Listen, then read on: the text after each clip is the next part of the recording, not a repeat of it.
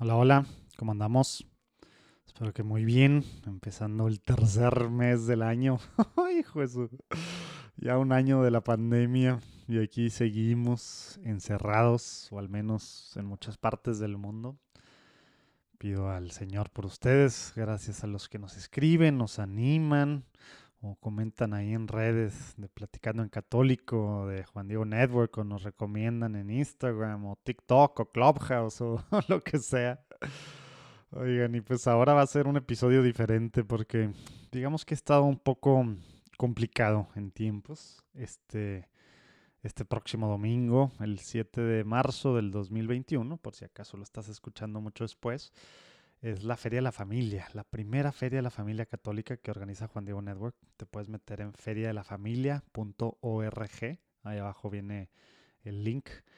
Y bueno, pues son pues, apostolados, eh, ministerios, lo que hacen cuentas en redes sociales, órdenes religiosas, eh, autores, conferencistas, etcétera, todas las cosas que, está ahí, que hay en la, en la iglesia por las familias, pro familia, diferentes aspectos y demás, pues bueno, ahí van a estar.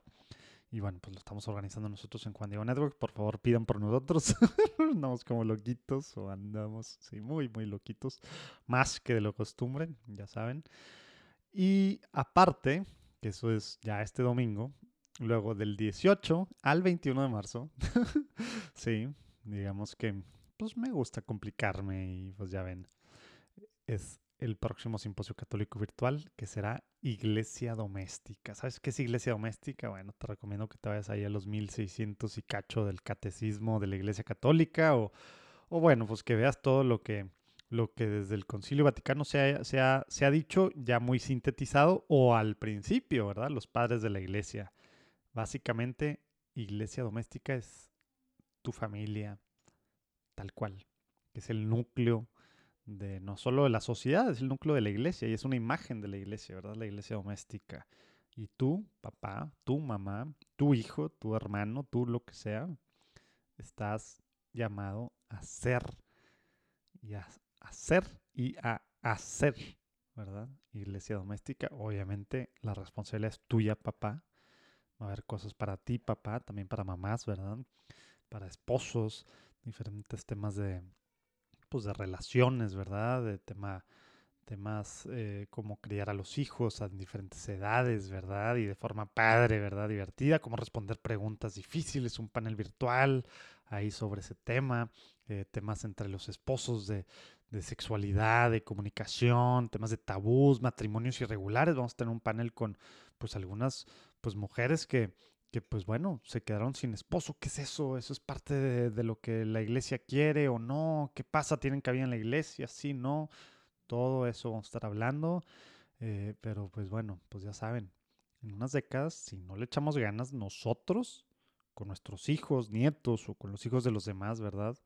Va a ser una cosa bien diferente, ¿verdad? Ya la parte cultural, social, ya no está ahí, ¿verdad? Entonces tenemos que ser súper activos, ¿verdad? Para que para que se viva la fe, obviamente buscando que haya una relación personal con Cristo, ¿verdad? No nada más la parte social o cultural, que obviamente no es lo ideal, pero ayuda a veces porque sienta las bases, ¿verdad? Entonces, bueno, al menos había eso, pues ya saben, mi generación, o sea, sí, estoy pelón, pero soy millennial, de los primeros, pero soy millennial, pues mi generación con sus hijos ya no está haciendo lo que la generación de nuestros papás, ¿verdad?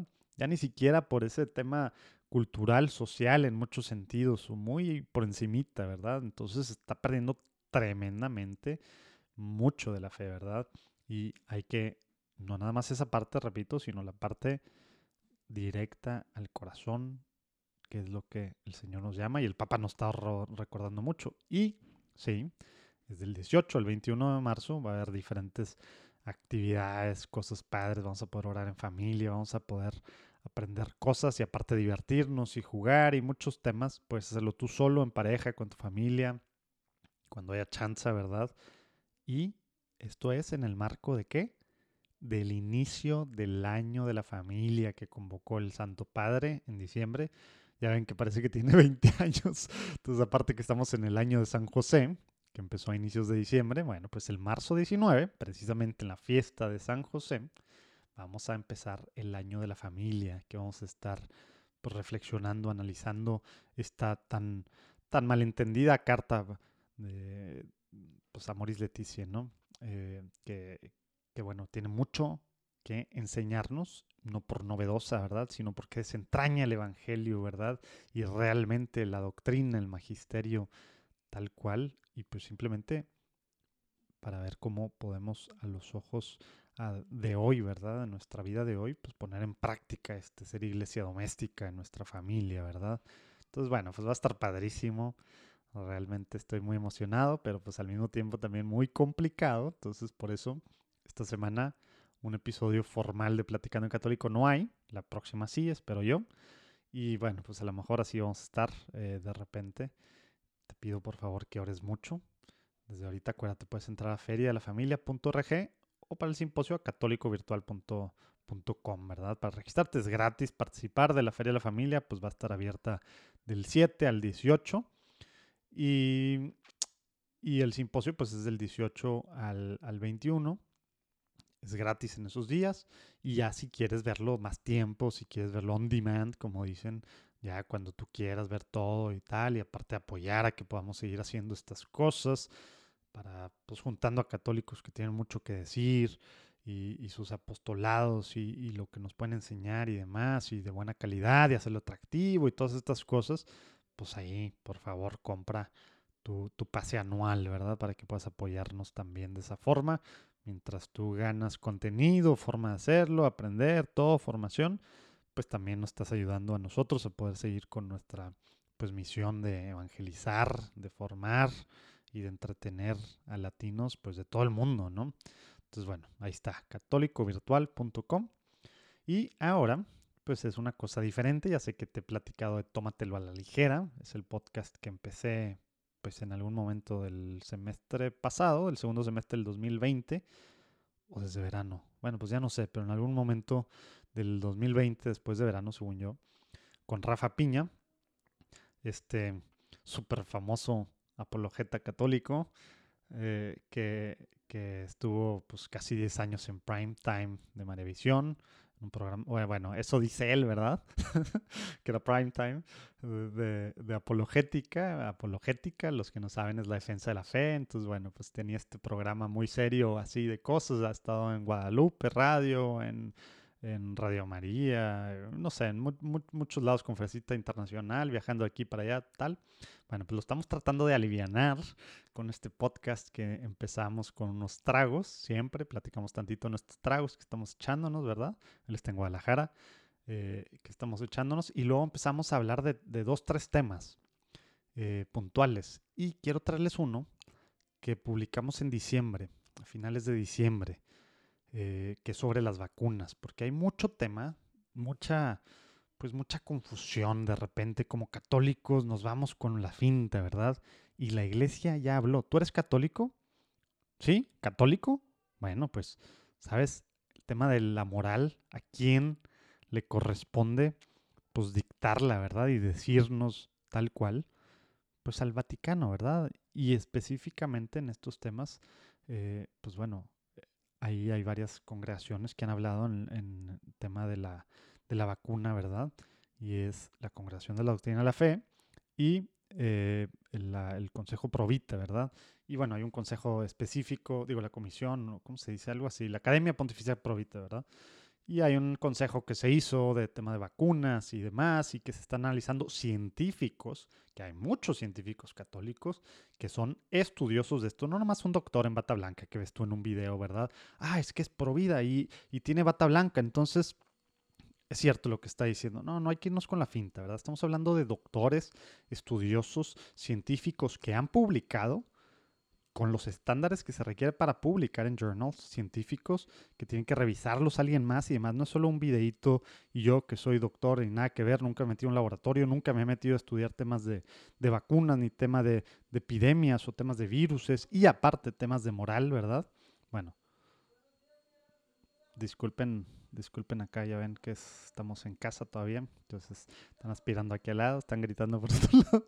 Pero bueno, todos estos temas de de, vacunas, pues la parte moral ha sido, ah, es que estos temas de abortos y de estos temas de acá, y, aparte en 10 años nos vamos a quedar sin, sin caminar todos los que lo tomemos, y yo soy doctor y yo sé de eso, o estoy estudiando una maestría en eso, y aparte yo soy católico, y luego tanta gente, pues, católica famosa, ¿verdad? En YouTube, en, en Twitter, en Instagram, en tantos lugares, que está, pues, predicando contra el Papa, contra lo que dijo el, Vaticano y ha dicho, ¿verdad? Y que se puso a investigarlo muy seriamente en temas de moral. Acuérdense, que dice, lo que ates será desatado en la tierra, será desatado en el cielo y, también, y, lo que ates y desates, ¿verdad? Entonces, nosotros que somos católicos, bien y mal, que eso es la moral, ¿verdad? Pues no lo inventamos nosotros, ¿verdad? Y no lo, no lo andamos diciendo así nada más, ¿verdad? Son temas que traemos 20 siglos de historia, ¿verdad? 20 siglos de aprender, 20 siglos de criterios, no son criterios nuevos. Esta, esta base del tema de las vacunas viene desde, desde, San Agustín en muchos sentidos, Santo Tomás, eh, y bueno, teología moral no es algo que acaba de salir, ¿verdad? Desde que el Papa Benedicto era, era el, de la, precisamente el jefe de, este, de esta congregación de la doctrina de la fe, ¿verdad? Hay algunas notas que hablan sobre el tema de las vacunas, sobre el tema de, pues tal cual, de, la cooperación con el mal, remota, formal. Todo esto no es nuevo, ¿verdad? No se inventó ahorita.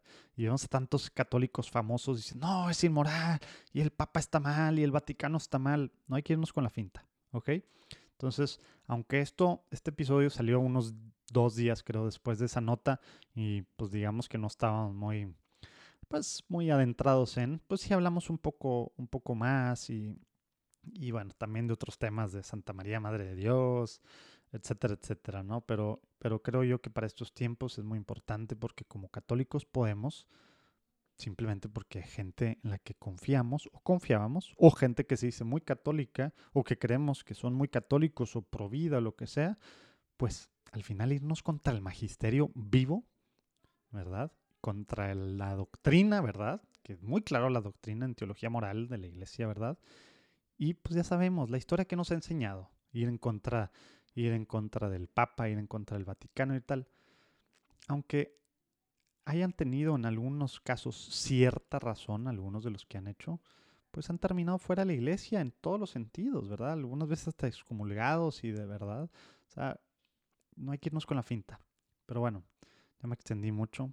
Espero que disfruten. Eso es Tómatelo a ligera. Y abajo pueden ver también el link para seguir. Salió, pues les digo, hace, pues no sé ya cuánto, ¿qué son? Dos meses y cacho. Eh, podríamos entrar más y acuérdense, es algo bien relax y así, que queremos ir también, pues, formando de alguna forma, pero de forma livianada, a gusto, así, tal cual. Eh, y, y, bueno, pues vienen cosas padrísimas también para, para Tómatelo a ligera, una segunda temporada que esperamos salir, sacar como en próximo mes o en un par de meses ahí que ya va a ser semanal, porque ahorita sale un jueves y un jueves no. Y, y bueno, pues está, está padre la, la, dinámica, creo yo. Espero que, que disfruten y pues nos vemos el próximo lunes, ahora sí, con un episodio de Platicando en Católico.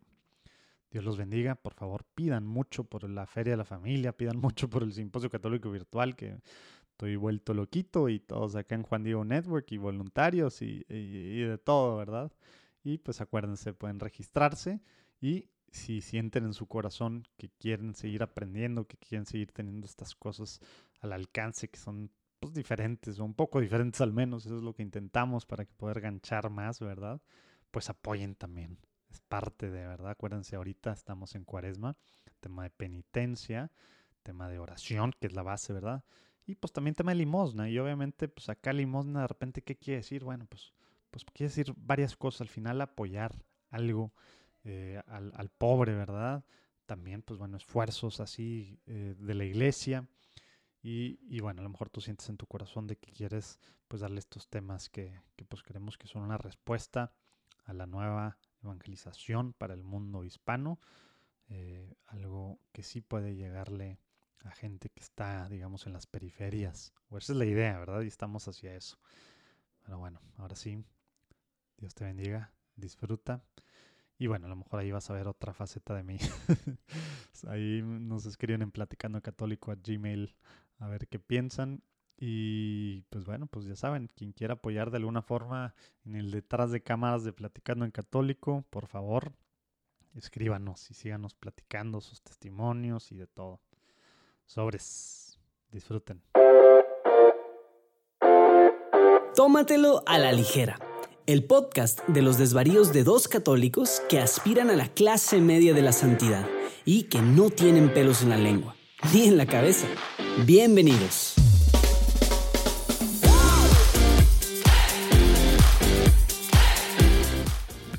Amigos de Tómatelo a la ligera, bienvenidos una vez más. ¿Cómo están? Soy Rafa Piña Valdés y para mí siempre es una gran alegría, un placer saludarlos. Está aquí enfrente de mí virtualmente mi queridísimo y ya riéndose de mí, José Manuel Durquidi. ¿Cómo estás?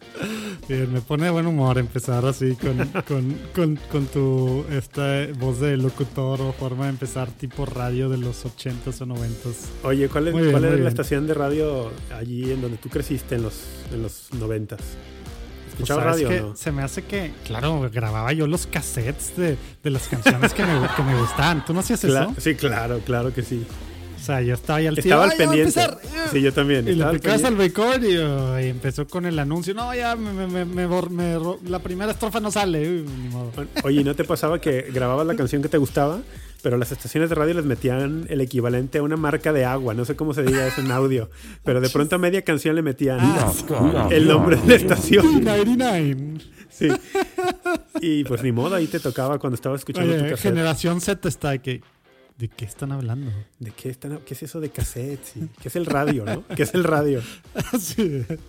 Oye, pero bueno, sí, el caso es que tú dices, aquí en Guadalajara había un, una estación así súper icónica de un locutor, esos con voz de locutor, y, y, que, y que era famoso porque ponían canciones en inglés, pero el hombre te daba los títulos de las canciones traducidos. Ah, o sea, no, no podía decir el nombre en inglés. No, sino no. Le metía no, sí cabeza para. No, sí podía. Sí, o sea, digo, no, no que no pudiera físicamente, digo, simplemente su rollo era no decirlo. No era su rollo, exacto, era como su, era su identidad. Y no solo eso, sino también las bandas, ¿no? Entonces, por ejemplo, ah, te decía. El escarabajo. De, te decía, de los escarabajos, acabamos de escuchar Submarino Amarillo. Qué extraño. Era muy divertido, pero bueno, ya, suficiente con nuestra intro de nada que ver. De, te estaba preguntando cómo estabas. Estamos en la octava de Navidad, octava navideña todavía. Cerrando el, el año. Cerrando temible, el año. Terrible para muchos en la Hijo. historia moderna, el año más complicado y seguramente de nuestras vidas en el mundo. ¿eh? Hasta ahorita, hasta ahorita sí. Bueno. El, he visto un montón de memes con alusión a series, a, a, Game of Thrones, a muchísimas como de el 2020 fue tal personaje, ¿no? Y luego el 2021 te ponen otro personaje. No los ubico porque no vi esas series, ¿no? Pero sé que se refieren a eso. Y todo el mundo así como riéndose de, ay, ojalá que no, ojalá que no. Pero bueno, el caso es que sí, estamos eh, cerrando un año civil, aunque nosotros católicos, lo habíamos dicho ya algunas semanas, estamos en un año nuevo ya desde hace algunas semanas, ¿no? Uh -huh. Ya no es Adviento, la última vez que nos escuchamos era todavía tiempo de Adviento. Ahora litúrgicamente estamos en un nuevo tiempo que es el tiempo de Navidad. Súper cortito, que, que. ¿Cómo? Súper cortito. Cortito sí, pero no, no tan cortito como algunos piensan. ¿eh? Algunos creen que Navidad es una semana, digamos, la octava, pero no, el tiempo litúrgico de Navidad va hasta la Epifanía. Y este año coincide más o menos, deja ver, no, no, te voy a decir que coincidía un domingo con el día 6 de enero. Ah, no, no, el 6 según, miércoles. Según yo, este año el tiempo de Navidad se acabará el domingo 10 de enero. Uh -huh. Yeah. Entonces, bueno, tenemos todavía unos cuantos días de Navidad, pero sí, todavía cuando está saliendo este episodio al aire, 31 de diciembre del 2020, todavía es la octava de Navidad. Y de hecho, a ver, vamos a empezar. No hay, no hay quiz hoy, ¿eh? Hoy oh, no hay quiz. Que la, ya me vas a poner otra vez en evidencia. Hoy no hay quiz, pero vamos a empezar con una pregunta. Oye, mi, mi, papá creo que no ha escuchado todos los podcasts de. Pero, pero escuchó el de Adviento y creo que escuchó el de McCarrick y no sé qué otro, en los que te ha tocado a ti ponerme quiz. Y así como que, híjole, hijito, tienes que echarle ganas. Así de que le gusta ponerte en evidencia. Y yo, no, pues escucha, escucha ahora el de, el de los medios de comunicación para que veas cómo yo sin querer lo puse, lo puse en aprietos a Rafa. No, bueno, dile que escuche el inicio de cada programa cuando hablamos de las bebidas y tú me das ahí una, una cátedra del, del lúpulo y de los grados de alcohol y qué sé yo, tantas cosas. Oye, pero no, te iba a preguntar, esta seguro te la sabes. Muchos católicos en el mundo Mm, saben o tienen la tradición y por la tradición saben que se va a misa el primero de enero. Mm, o ya sea en la víspera, digamos. ¿a quién celebramos, dices tú? No, la pregunta es ¿por qué? ¿Por qué eso? Porque muchos dicen... No es, por ser año nuevo, es por, por nuestra madre, ¿verdad? Ah, a ver, a ver eso. Porque claro, muchos dicen es que vamos en 31 de diciembre en la noche para dar gracias por el año, ¿no? Que se está terminando, el año civil o para pedir por el año nuevo. Ahora, ¿se puede hacer eso? Claro que se puede, pero estrictamente hablando... como, por, como poder ir el primer día de febrero, ¿verdad? También puedes dar gracias por el nuevo mes. Sí, sí, y que mucha gente lo hace, la, devoción a la divina providencia, de hecho.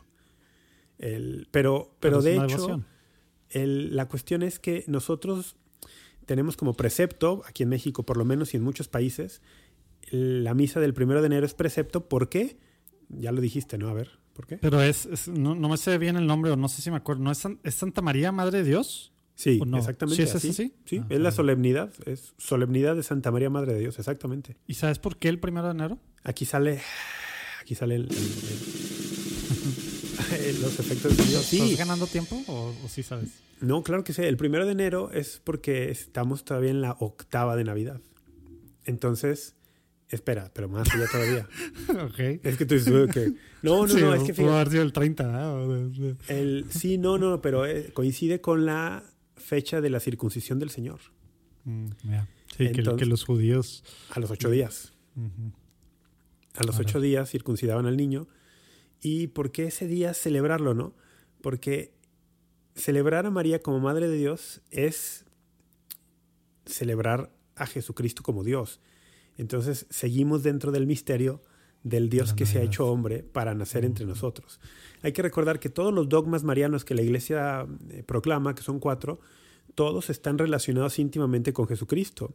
Y de hecho todos preservan de alguna forma y custodian eh, la verdadera identidad de Jesucristo. Y de los cuatro dogmas marianos proclamados oficialmente por la Iglesia Católica, el que celebramos el primero de enero es el más grande de todos, que ella es madre de Dios. De ahí fluye, digamos, eh, todo lo demás. Todos los demás títulos que le damos a la Santísima Virgen María están cimentados allí, en su maternidad. porque, porque está bien claro cómo, cómo está puesto, ¿no? O sea, madre de Dios, ¿verdad? Sí, sí. No, es, no está diciendo madre de, pues, del hombre de, Jesús, ¿verdad? Madre de Cristo, madre de Jesús, exactamente. Es, de la parte divina, ¿verdad? Que, que, también hubo pues algo de rollos, ¿no? Digamos ahí cuando, cuando estaba esto como, como en todo. A lo mejor no, no tantos como en, la, con el, como en el último dogma, ¿verdad? Pero pues también hay gente que, pues, Como que, como que una persona, madre de Dios, es una cosa así como que no entra en nuestra mente, por eso es dogma, ¿verdad? Sí, y además, y fíjate que, que das pie para, para, mencionar esto. En el mundo cristiano no católico, eh, vamos mm, de las ramas protestantes, porque en el mundo ortodoxo no hay bronca con esto, ¿no? Pero digamos, en el mundo cristiano... No, pues Teotocos, Teotocos es una cosa sí, tremenda. Sí. en el mundo cristiano no católico protestante, este dogma es, es uno que causa muchísimo ruido, ¿no? ¿Cómo que madre de Dios? O sea, ¿cómo puede decir? Porque es que madre significa que deriva de él, de ella su divinidad. O sea, de ella tomó su divinidad. Pues, eh, ¿a qué te refieres? Y es uno de los de estos dogmas que son muy mal entendidos, ¿no? Me hace recordar a, al venerable. Como en general, pues, nuestra madre es, ¿verdad? Virgen María con ellos, ¿verdad? Sí, muy mal entendida. Pero me hace recordar al venerable Fulton Sheen, Monseñor Fulton Sheen, que decía: eh, Estoy convencido que no hay, dice, no hay muchas personas que odien a la iglesia, ¿no? Dice, estoy convencido que hay muchas, muchísimas, que odian lo que equivocadamente creen que enseña la iglesia o que es la iglesia. Y aquí pasa igual, ¿no? Y sí, fue una confusión, fíjate, en el siglo V, ya que estamos ahí solo para no dejarlo flotando, porque si lo dejo flotando me voy a explotar la cabeza. En el siglo V eh, hubo un concilio en el año 431, que fue el concilio de Éfeso, donde justamente esta cuestión fue central, ¿no? Había un personaje llamado Nestorio que decía, no, llamarle madre de Dios, no, porque puede pensar que de ella deriva su divinidad, pero él es anterior a ella, entonces mejor vamos a decirle, pues, madre de Cristo, ¿no? Madre de Jesús, y, vamos a decir que ella dio a luz a la naturaleza humana de Cristo, porque claro, ya, ya estaba discutiéndose ese tema de, de las naturalezas de Cristo, ¿no? Oye, si este es Dios, ¿qué significa que Dios sea hombre? ¿Es mitad Dios, mitad hombre? ¿Cómo es eso? Tal. Y la iglesia dice, no, no, pues es totalmente Dios, totalmente hombre. Oye, pero ¿cómo es eso?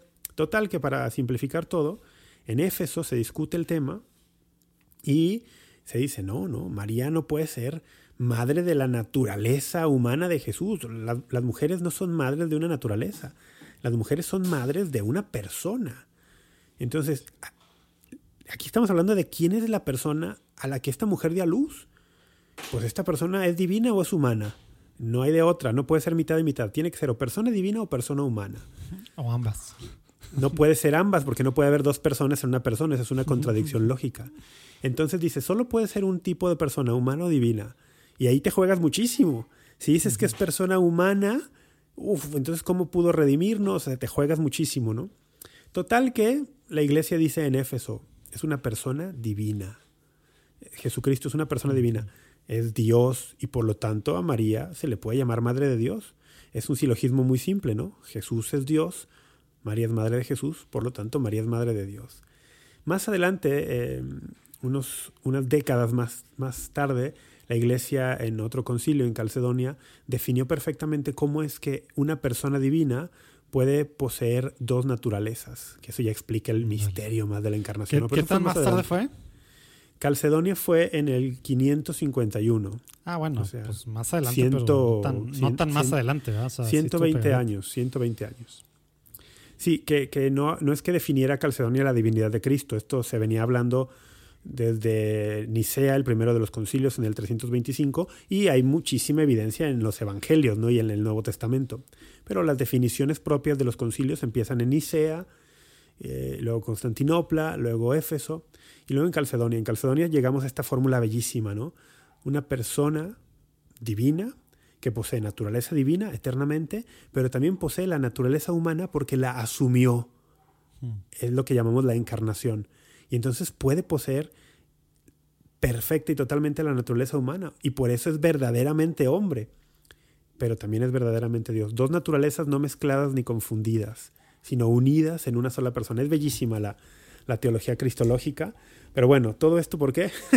Porque mañana, si estás escuchando esto el último día del año. Exactamente. Pues es la primera de estas. Mañana es la solemnidad más y, importante. Y por lo menos en México y en Estados Unidos, si no me equivoco, que es donde está la mayor parte de nuestra audiencia, y en creo que todos los países de Hispanoamérica es día de precepto. El primero de enero es precepto por la solemnidad. Oye, nos están escuchando últimamente una cantidad impresionante de la India. ¿En dónde? En la India. ¿Tú crees que allá sea... ¿Tú crees que allá sea también un, precepto? sí. Oye, yo creo que sí, pero tengo, tengo curiosidad de preguntarte algo. Mil millones. O sea, con que el punto .01% sea católico, no sé ni cuánto es. Y el punto .00005 quiera aprender o hable español, con eso tenemos para acabar. ¿Estás de acuerdo? Estoy de acuerdo. En la India, ¿sabes que Alguna vez, hace muchos años, el que fuera rector del seminario de Guadalajara, que era obispo auxiliar aquí de la arquidiócesis Miguel Romano, mm, yo estaba hablando con él y le decía que el seminario de Guadalajara era el más grande del mundo y tal, que eso tenía yo entendido, ¿no? Y me dijo, no, es el segundo más grande del mundo. Y yo, ah, ¿cuál, seminario es más grande que este? Y me dijo que había un seminario en la India que tenía más seminaristas que el de Guadalajara. Wow. Habría que investigar. Eso fue hace muchos años, yo creo que 10. Pero bueno, mi punto con la India, él, te iba a preguntar algo y se me fue el rollo. Saludos a todos los indios, porque los que les dicen hindús, hindú es la religión. El que practica la religión. Hindú, ¿verdad? ¿Sabes, ¿sabes que ese término es? ¿sabes, ¿sabes? Justo hoy en la mañana, no sabía que esto iba a salir al tema, pero hoy en la mañana estaba leyendo de eso. ¿Sabes qué Ah, no estaba todo planeado, todo esto en la. No, para nada. ¿Sabes que es un término reciente lo de hablar de hinduismo como una religión? El, hinduismo, lo que llamamos hinduismo como religión existe de hace 3.000 años. Pero el término hinduismo para referirse a esa religión es un invento de los ingleses, mm. cuando la ocupación pues en sí, India. porque está, está, cuáles son las diferentes, las diferentes, eh, pues las principales, ¿cómo se llaman las divisiones? Se me, se me, olvidó. Religiones. O sea, pero dentro del, del hinduismo tienen diferentes, pues, no sé cómo Ah, bueno, hay muchas ramas. Que eso es a lo que dices, esos son los que siempre han tenido nombres, pero como conjunto es lo que dices que llevan poco el, no, no. nombre. Como, como, o sea, el de hinduismo. El, es más, te lo voy a leer. ¿Quieres que te lo lea? Lo tengo aquí. Es que estaba haciendo un, un, poco de trabajo en la mañana de la universidad y tengo aquí una cita, de hecho. Dice, la definición de hinduismo es un complicado asunto académico que solo puede resolverse de manera aproximada. El término hinduismo no se refiere en realidad primariamente a una religión, sino a una cultura y a un modo de vivir y pensar asociados íntimamente a una religión. Y aquí viene la parte interesante. La palabra hindú deriva del término usado por los persas para referirse al río Indo. La usaron más tarde los musulmanes para designar los pueblos de Asia del Sur y especialmente los no convertidos al Islam. Mm. El término hinduismo comenzó a usarse en el siglo XIX entre los ingleses que habitaban y gobernaban la India. Designaban así la religión de los indios, o sea, los nativos de ese país, que no eran ni musulmanes, ni jaínes, ni parsis, ni cristianos. Mm. Más tarde solamente el término comenzó a ser empleado por los hindúes para referirse a su propia religión. ¿Qué tal? ¿Qué tal la cita, eh? Bueno, tengo que decir de quién es ya que lo... es de José Morales en un libro llamado Teología de las Religiones. Bueno, esto no estaba planeado para nada, ¿va? Pero mi pregunta de todo esto es, tengo curiosidad, tengo curiosidad, José Manuel Yurquidi, ¿por qué nos están escuchando en la India? ¿Qué pusiste en la descripción del programa? ¿No sabes que eras famoso allá o qué? ¿Qué ha hecho que nos escuchen en la India? A ver. No sé, pues a ver si nos escriben y nos dicen a tómatelo a la ligera arroba juandiegonetwork.com porque no, no tengo idea. No, sabes que hace, hace como un par de meses di de alta en los dos, en los dos principales plataformas de podcast que obviamente tienen, es impresionante. La que menos de estas dos tiene como 50 millones de usuarios y la otra tiene 120 cacho o algo así, millones de usuarios activos de estar escuchando podcast no sé ni cómo se diga, pero una se dice tipo Gana y otro tipo Jibn. O, sea, son plataformas de la India. Sí. Y, y no, en general, o sea, en Platicando en Católico ya va también en, ya va en cuarto lugar. O sea, eh, y, y, así, y, gente de, ni siquiera es de, de las principales ciudades. Te, pones a ver las analíticas y es, pues no sé, pero me da gusto que hay comunidades cristianas allá, pues, escuchando y aprendiendo español. Saludos a todos los, los de allá cristianas aprendiendo español o también a lo mejor, no sé, en alguna de esas, algún país sudamericano ha inmigrado o tiene inmigración a la India, no sé. Puede ser también. Digo, se me, un poco, se me pasa un, poco extraño, ¿no? Pero sí, pues ojalá que alguno de los que escuchen la India nos mandara algo en las redes sociales o que nos busquen en las redes de Urquide o en la mía y nos diga o, en el correo. O en el, oye, alguna, uno, ¿alguna ¿cómo llegaron? Y dos, ¿para qué? ¿Qué, sacan de esto? Sí, oye, ¿alguna vez, alguna vez has checado el correo de Tómatelo a la ligera? Tengo curiosidad. Sí, hace como, como dos meses. ¿Teníamos algo? ¿Teníamos algo? No, ¿verdad? pues, pues, hace dos meses no, pero qué, buena, qué buen recordatorio me acabas de dar. Hay que decir el correo para que nos escriba alguien, aunque sea por lástima. ¿Cuál es el correo? Ahí abajo viene, pero es tómatelo. Ah, no, y yo dije tómatelo a la ligera, ¿verdad? Es tómatelo arroba juandiegonetwork.com. Que alguien nos escriba aprovechando todavía el espíritu navideño como para hacernos sentir bien, ¿no? Sí, lo bueno es que tú que sí estás activo, yo nomás me meto a Twitter a retweetar alguna cosa. Tú sí estás muy activo y demás, y tú tienes buen following. A ti sí te han estado escribiendo, ¿no? Tallando, o como se diga, etiquetando. Ah, ayer, ayer o antier vi un tweet que también te, te arrobaron a ti, ¿eh? El, es más, ¿quieres que lo... Vamos a hacer un, un mention para agradecer. esto ya va a ser puro banter, ¿verdad? Pero, ya me estoy oye, hablando, correo al tomate. Te digo algo, ni siquiera hemos anunciado una, nuestras bebidas del día, que ya se está volviendo entre la gente una parte favorita, ¿eh? Sí, yo tengo sed, ¿eh? Viste que, viste que la, en el episodio pasado una persona que también nos puso saludos a Mariana, Marianita Álvarez. Eh, Mariana fue una alumna mía en la UP. Ah, sí, fue, fue mi alumna en la UP hace un par, yo creo que un año, año y medio. Y dice, bueno, eh, yo venía para aprender muchas cosas de la fe y formarme y tal, dice, pero además aprendí a hacer un dirty martini. y aprendí también que hay cervezas que catalogan como agua. ¿A poco no, Mariana? ¿A poco no? es evidente, ¿verdad? Si, si son sin alcohol o si es coronita o estas cosas. ¿Estás de acuerdo, Mariana? Era, no era necesario que tú me ventanearas tan horrible como lo hiciste la vez pasada, pero hoy me voy a, hoy me voy a redimir. son de las que no se puede perdonar, perdón. oye, ya tengo aquí para hacer el. ¿Cómo se llama cuando el. ¿El, mention o qué? El mention, el mention, el shout out, ¿no? Sándale, shout out. Bueno, es Jessica Baez en Twitter y tiene, fíjate, entre comillas, dice, abre comillas, eres lo que consumes, cierra comillas. Y lo pone en un spanglish, nos gusta mucho, dice, then I'm such a nerd porque me la paso escuchando los podcasts de Chestertonia y Urquidi. Oye, es que es algo así dijimos, ¿no? Ah, en la, al final, ¿no? De que, de que quién estamos consumiendo, ¿no? Eso es lo que somos. Claro. Porque antes, pues, era el tema de que, pues, con quién te juntas y ahorita, pues, es el tema de con quién estamos leyendo, escuchando, viendo, ¿verdad? Sí, Por hay que tener mucho cuidado, ¿verdad? De a quién, a quién le estamos regalando nuestros oídos, porque eso nos afecta. Oye, pero si Jessica dice que Denim such a nerd, o sea que ella cree que tú y yo somos nerds. Bueno, yo creo que es evidente que tú eres nerd y aparte eres profesor universitario, o sea, ¿qué más nerd? Saludos a, a todos los profesores universitarios y aparte de teología y de no sé qué tantas cosas. O sea, digo, evidentemente tú eres nerd, ¿verdad? Yo no, yo, pueden decir a lo mejor medio, medio geek en algunas cosas, pero yo es todo empírico, yo no me considero nerd, ¿eh? para nada, pero bueno. Oye, ya que estamos en las mentions, tengo otra aquí también en Twitter. Mm, mi queridísima, pues también es una, una muy buena amiga, eh, Annie de Alba Ani de Alba, una, una estudiante o sea, ¿A, la, ¿A la pasada también la conocías o no? La que dijo no, eso. No, no, no, a Jessica no. Ajá, dale. de Alba, el, una persona que no conozco en Twitter que se llama Alison María pone, recomiéndeme sus podcasts favoritos, ¿no? Y entonces esta niña Annie le pone un screenshot de Tómatelo a la ligera. Y yo, ah, qué bien, Annie, muy bien. Entonces, Annie, muchas gracias por el, el recomendarnos allí. O sea, ¿nos escuchan puras mujeres o nada más nos escriben puras mujeres? A ver, hombres, manifiéstense. Ya lo habíamos, las, otras veces hemos mencionado hombres, acuérdate, lo, dijimos en otras ocasiones. Ah, oye, ya quedé, bueno, lo te digo, pero ya quedé con el padre Tadeo de verme, creo que ah, es la, segunda semana de enero. Oye, la tercera, ya ni eh, sé. Este, el padre Tadeo de pronto hace muchas apariciones en el podcast, ¿eh? o sea, lo mencionaba mucho.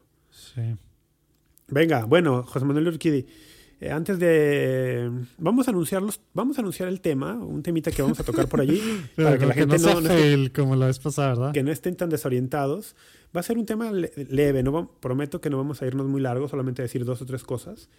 Pero el, el, tema que quiero que discutamos, pero ahorita lo voy a anunciar y luego vamos a ir a las bebidas, pero para anunciarlo de una vez.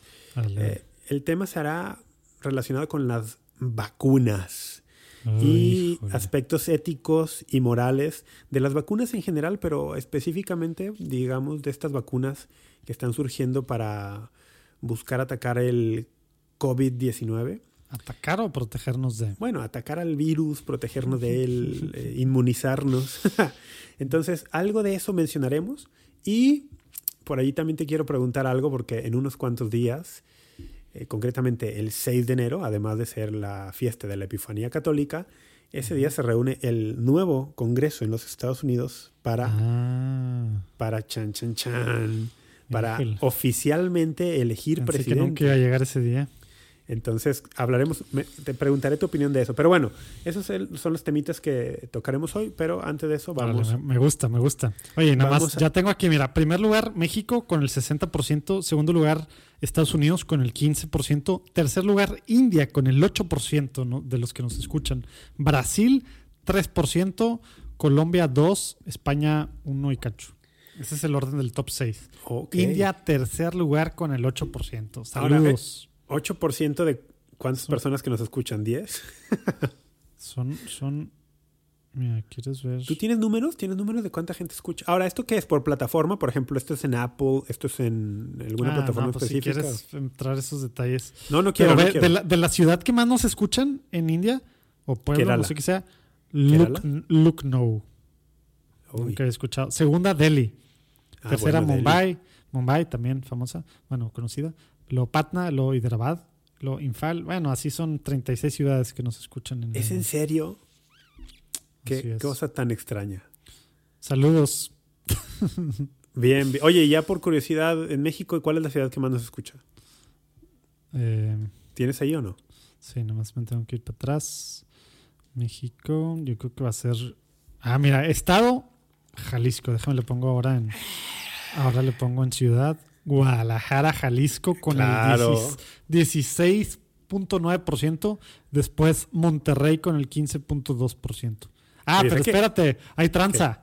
Luego, luego Zapopan con el 13.4%. Bien. O sea, lo- están divididos. la zona los- metropolitana. Luego Ciudad de México, luego Querétaro y luego San Pedro, Nuevo León.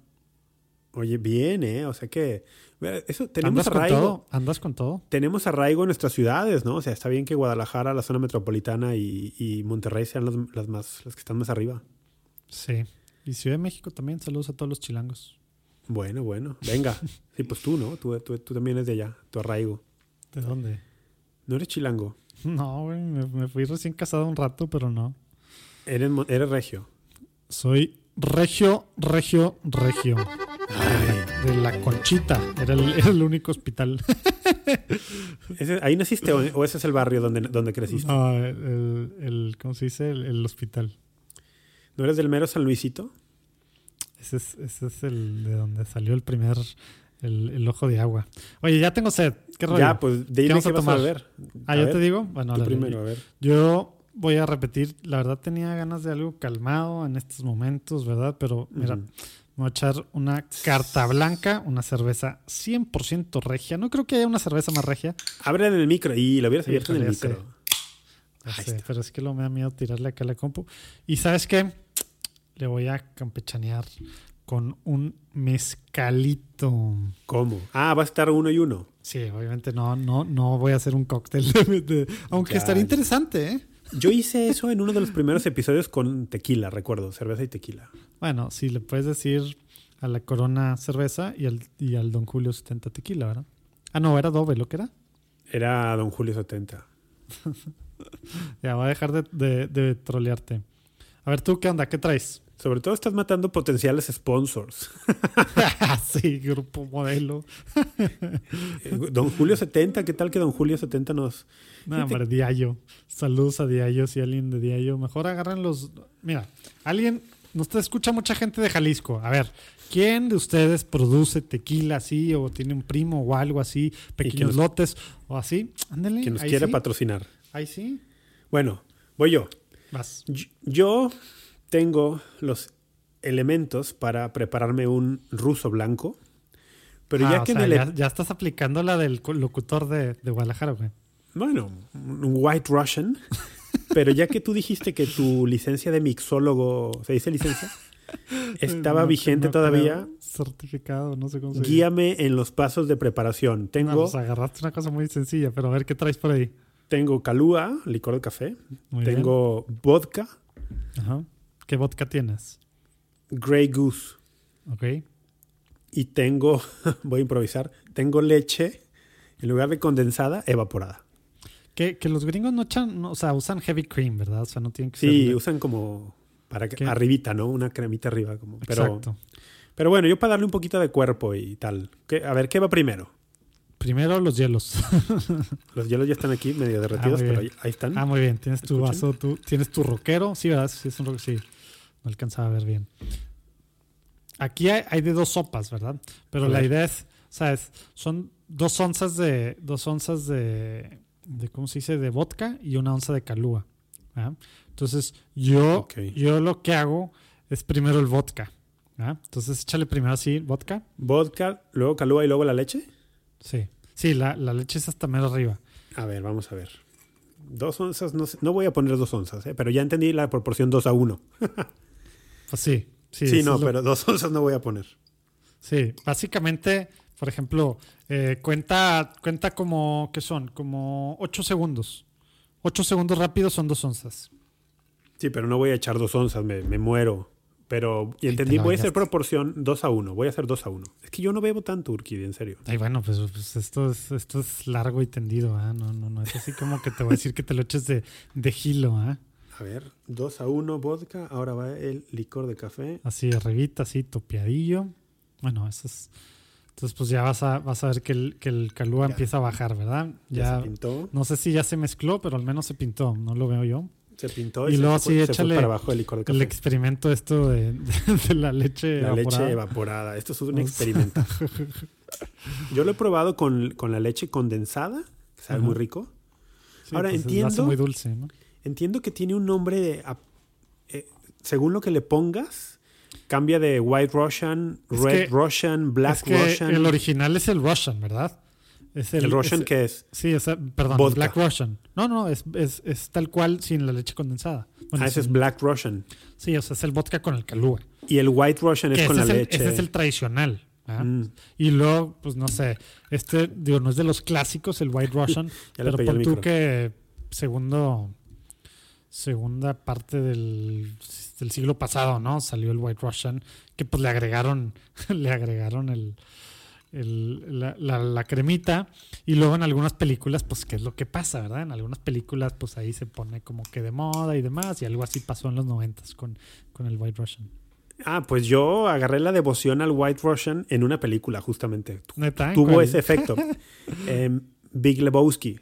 Ah, pues eh, esa fue la que lo hizo, El exactamente. gran Lebowski Fue- lo hizo famoso. Porque antes tenía fama así como que de, de- aunque no es un cóctel clásico, o sea, porque haz de cuenta cuando aprendes mixología y tal, los cócteles clásicos y lo ves temas de eh, preprohibición y hay muchas cosas así muy interesantes que en estas épocas en las que estaba prohibido en Estados Unidos y, y lo clásicos y así, esto no entra así, pero tenía esta fama como de anticuado, ¿no? Hasta esa película, Ah, anticuado, que- o sea, como que- para... que lo no, hizo cool, para viejitos, ¿te das cuenta? ah, no estaba in. no est- es que claro, o sea, Y acá el gran hizo algo Lebowski... súper exclusivo. El cool, gran Lebowski no era un tipo cool, era un tipo totalmente No, poco pero- cool. Bueno, sí. Ah, sí, bueno, sí, el personaje, el personaje. Y lo que dicen es precisamente, o sea, este rollo, o sea, no es algo fancy, ¿verdad? Pero es algo, pues, Yo lo vi en una película, un amigo y yo nos Decadente. hicimos súper fan de esa película y nos hicimos fan de los White Russian. Así que salud, salud.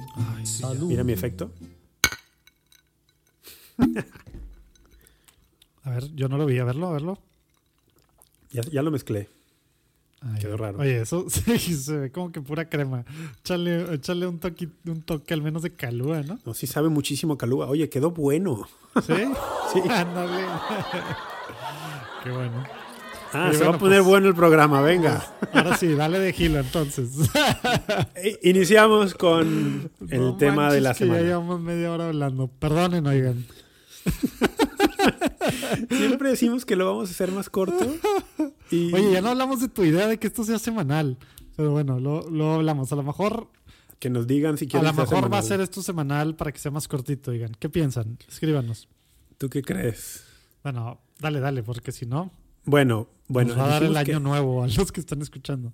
el tema, dijimos, vacunas, ¿no? El, últimamente, pues ha estado muy en boca de- de- del mundo católico el tema de eh, COVID-19. Bueno, creo que no, ni siquiera tenemos que hablar de eso. No hay nadie en el planeta que no sepa de qué estamos hablando, ¿no? Pero el- cuando empezaron a hablar de la producción de una vacuna, que no es una vacuna, son montones de vacunas. Yo son como Mm. 30, ¿no? 40 las que están. Son un montón. El otro día alguien incluso mencionó que ciento y algo. O sea, no lo sé. Ah, no sé ni siquiera cuántas serán. Pero son muchas. Entonces también hay que empezar por ahí, ¿no? No se puede hablar de la vacuna contra... Pero o- podemos hablar de las tres, digamos, pre- así que ya están en, al final, ¿no? Bueno, ahora sí. también la, la China parece que ya también, pero esa no se puede saber mucho, ciencia cierta. sí. Entonces el tema es que muchas personas empezaron a decir, oye, pues mm, eh, las vacunas siempre han presentado para algunas personas problemas de conciencia, ¿no? Eh, vacunarse, no vacunarse, no conocemos del todo los efectos secundarios que tendrá.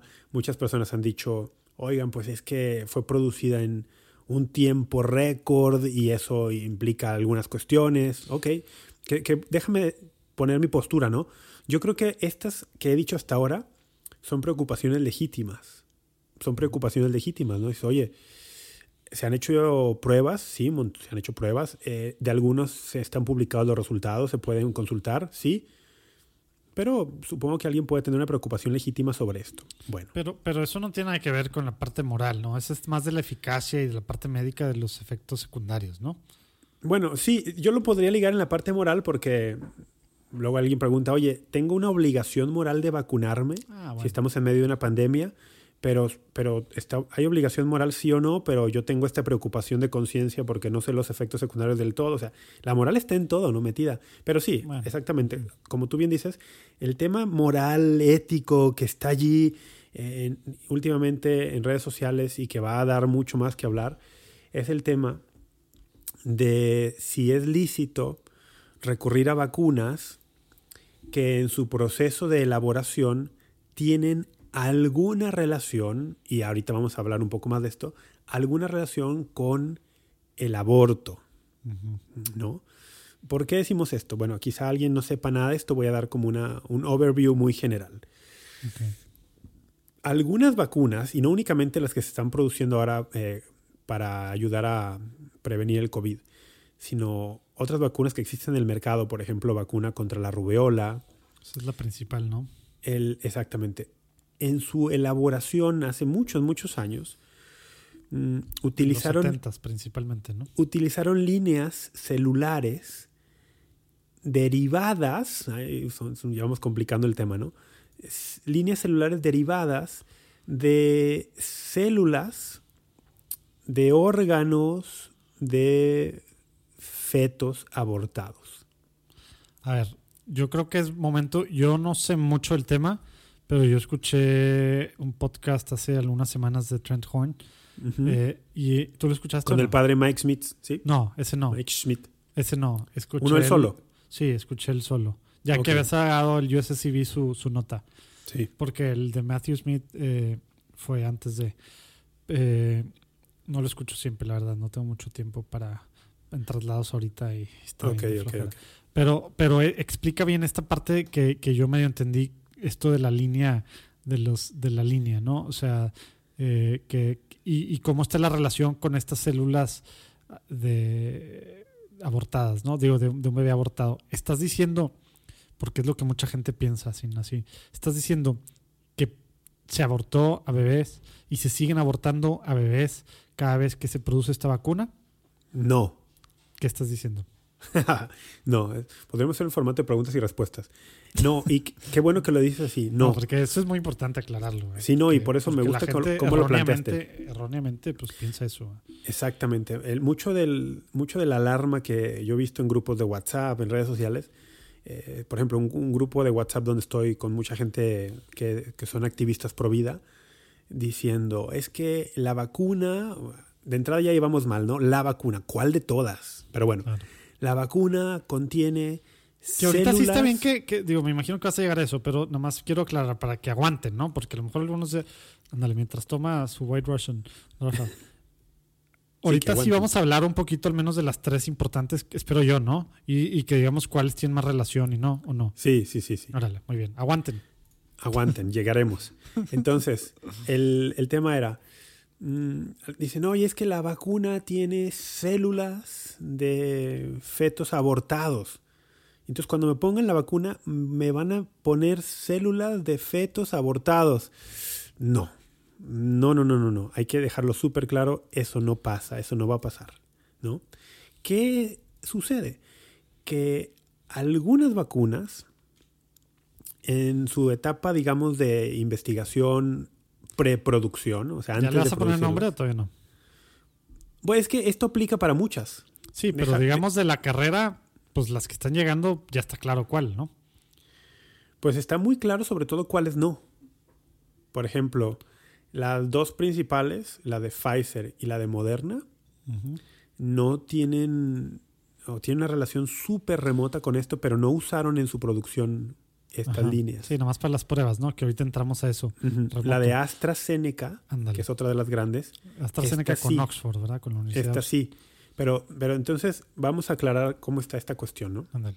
Usaron tal El- cual y están el- abortando a, a bebés. No, o sea, el, el- no es que se, digamos, porque eh, para muchas personas la maldad está en que piensan que el proceso va más o menos así. Así no va el proceso, pero voy a ver, voy a decir cómo muchas personas creen que va, ¿no? Hay un laboratorio que dice, ah, estamos buscando una vacuna contra X, por ejemplo, ahora contra el COVID-19. ¿Qué hacemos? Ah, aborten un bebé. Aborten un bebé y tomen eh, sus órganos del bebé abortado porque son muy buenos para experimentar y ya que lo aborten me traen los órganos y vamos a experimentar. Porque, ¿Por qué? Dice, pues porque es mejor experimentar en órganos humanos que en tejidos eh, animales, ¿no? Y entonces hay quien piensa que es así, ¿no? Que el laboratorio manda a hacer un aborto para que le traigan los órganos. Mm, no, este no es el caso con las vacunas, no es el caso con la vacuna de la rubiola. Eh, ¿Cuál es la relación que tienen con el aborto, concretamente estas, estas vacunas? Bueno, es así. Eh, finales de los 60, principios de los 70, ya había aborto en muchas partes del mundo. Se tomaron órganos de un par de fetos abortados, de uno del riñón, otro del pulmón, y se experimentó en ellos para muchas cosas, para muchas cosas. Ahora, no fueron abortados con ese propósito. Eh, los textos dicen que fueron abortos, pues, que la, tristemente la, la madre lo quiso, ¿no? Quiso, quiso abortar por ¿Eso, es el de Holanda? no? Mm, no recuerdo dónde fue, mm, no recuerdo dónde fue. Pero dicen que... Que tienen un número, ¿no? RGH no sé qué. Sí, a ver si ahorita lo busco. Sí, tienen un código, por ejemplo, HEK y luego un número. Y, y que, que, más o menos va a, decir de dónde vinieron y tal. El caso es que eh, una madre decidió abortar a su bebé por razones pues diversas. Mm, las personas del abortorio dijeron, bueno, que hay unos órganos y se las dieron a científicos. Los científicos experimentaron en ellas y replicaron eh, estas células, digamos, en laboratorio. Hicieron copias, vamos a decir en lenguaje más cotidiano.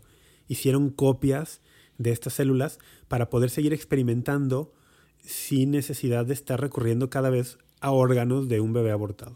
Eso es lo que se le llama líneas secuenciales. Eso se le llama una línea celular derivada, sí, una, secuencia, una secuencia celular.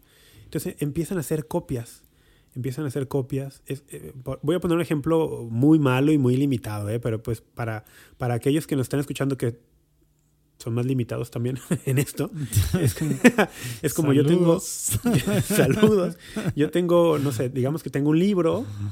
Eh, por ejemplo, aquí tengo un, un, librito de Examinadlo todo y quedaos con lo bueno. Una entrevista del cardenal Escola con Hans Urs von Balthasar. Bueno, tengo este librito y luego voy a una copiadora y le saco una fotocopia a la que te gusta. Me gustó mucho X, la página 33. Oye, me encantó la página 33 Mm, le voy a sacar una fotocopia. ¿Para qué? Pues para poderla subrayar y rayar y cortar y pegar y hacer todo lo que quiera en la página 33. Pero voy a hacerle muchas copias a la página 33. ¿Por qué? Porque me gustó muchísimo y quiero hacer muchas cosas con ella. Entonces saco copias y copias y copias y copias de la página 33. De manera que incluso años después de que este libro fue publicado, yo puedo seguir trabajando con la página 33 en todo lo que quiero porque tengo muchísimas copias. Y luego todavía más. De esas copias hago copias del hago copias de las copias. Bueno, y esto es lo que llega hasta nuestros días a los laboratorios que están trabajando en la producción de vacunas. Las copias celulares, digamos, de aquellas células originales.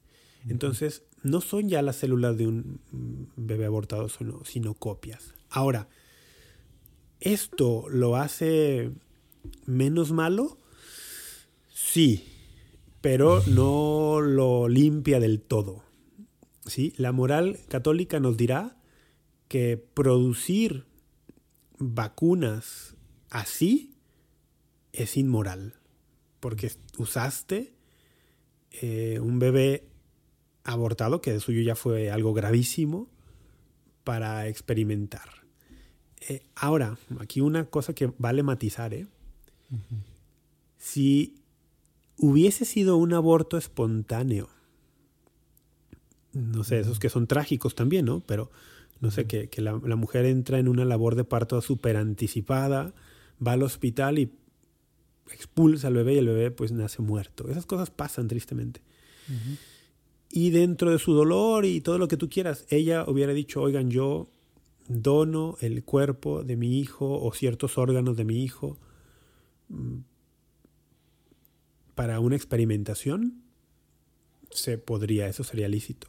Es como cuando tú, una persona muere y dice, yo voy a ser donador de órganos.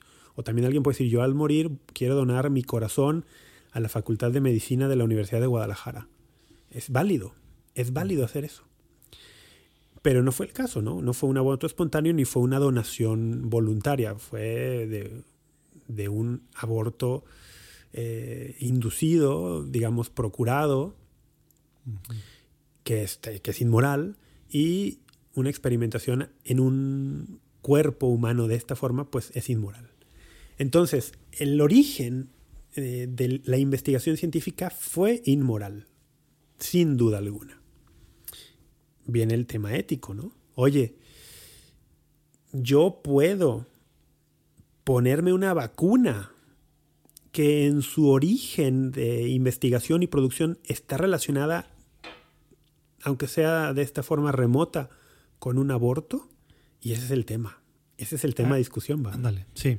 Porque, porque ahí es donde. Qué bueno que aclaras primero lo anterior para que quede súper claro. No, no están abortando ahorita para este fin. Para este fin.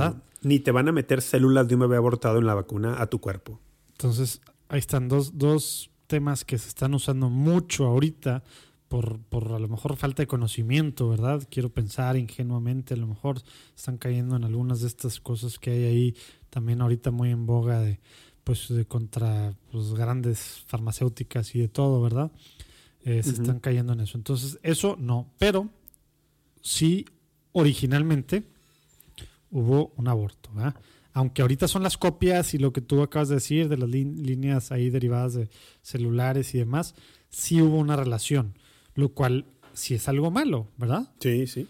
Entonces, ¿qué pasa ahorita? Y algo así platicamos, ¿no? Un poco ahí cuando estamos hablando del, tema de, la, de las excomuniones y el aborto y estos temas, ¿no? Y, ah, y, vamos bien, bien. Y, de los, y de los, ¿cómo se dice?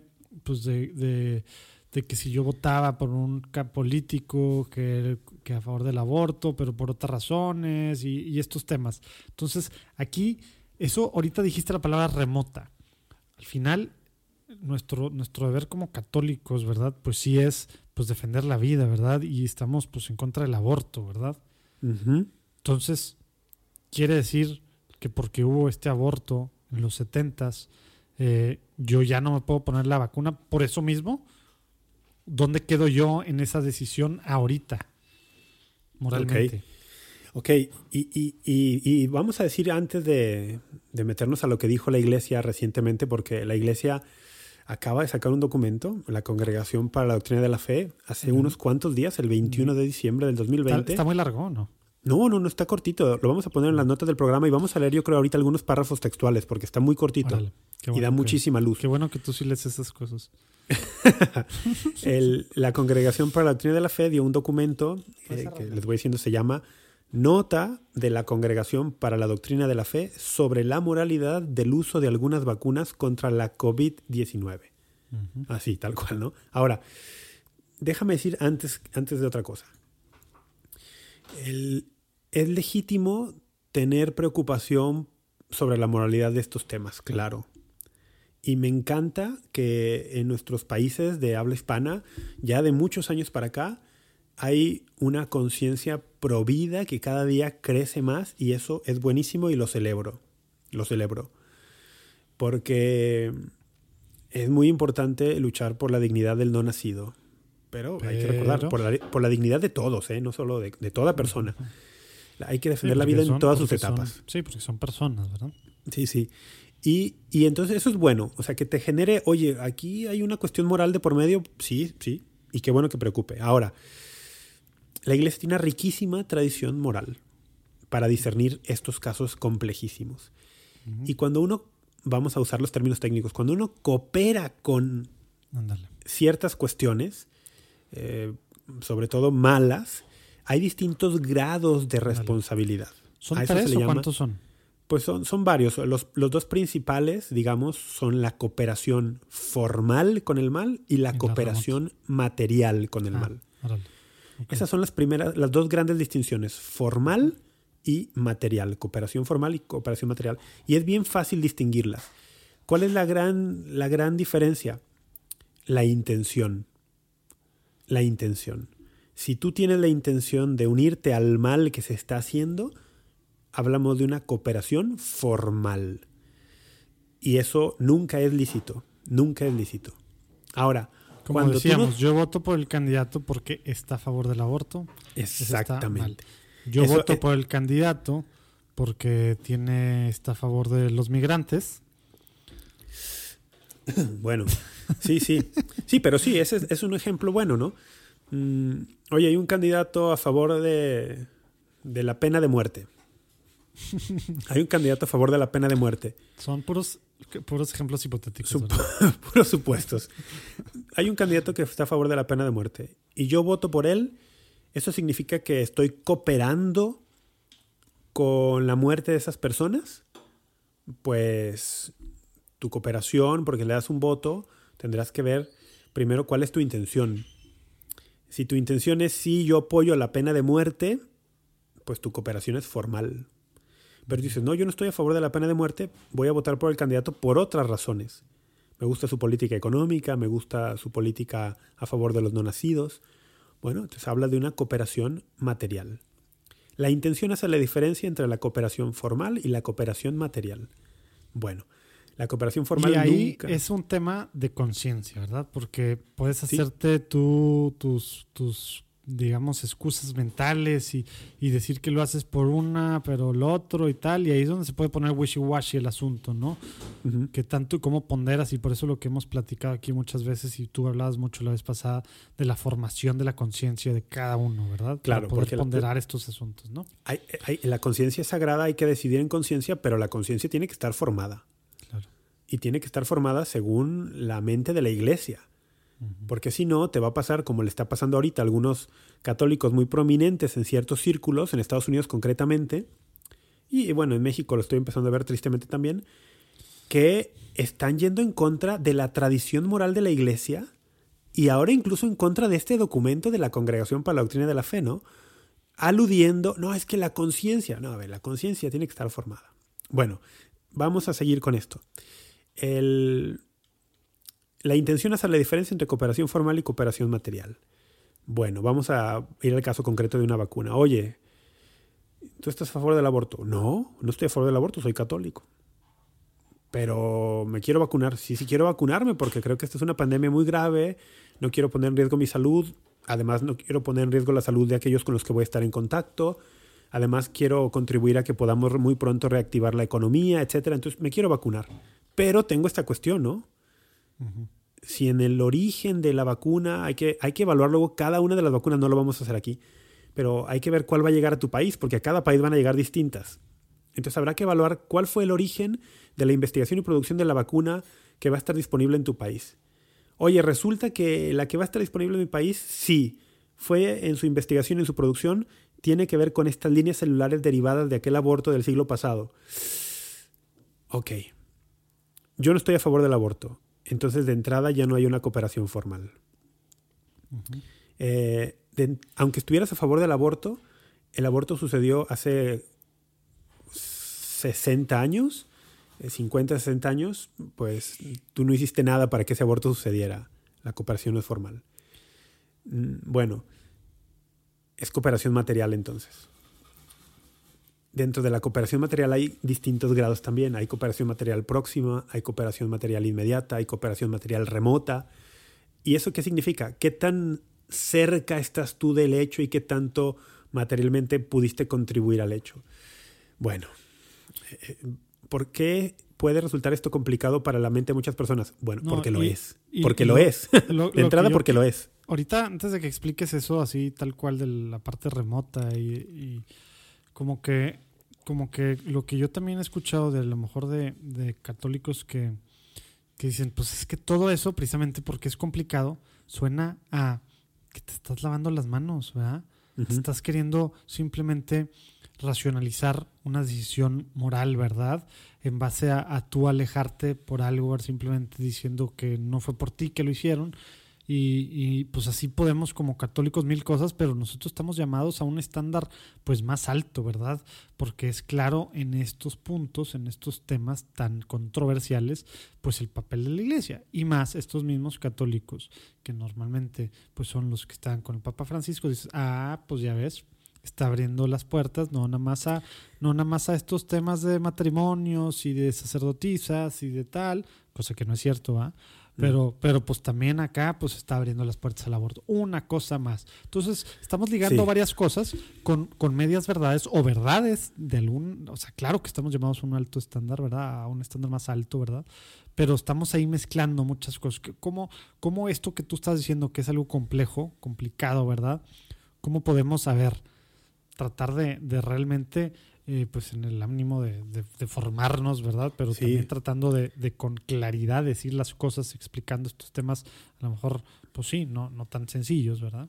Y hay que formarnos porque efectivamente hace unos días ya salieron algunas notas de prensa, de medios, diciendo, el Vaticano aprueba vacunas sí. con células de, fetos Time. abortados. Y dices, no, no, no es cierto. Eso no fue lo que dijo la Congregación para la Doctrina de la Fe. Entonces, hay que formarnos. Bueno, el- si quieres, porque creo que es muy clarito, eh, leo algunos párrafos del documento. ¿Te Dale, parece? Fíjate. El, de entrada nos va a decir que... mm, mm, mm, dice, al respecto de esta cuestión sobre la moralidad del uso de algunas vacunas, hay que resaltar que ya se pronunció la Pontificia Academia para la Vida en el 2005 Ah, y en el 2017. Sí, cierto.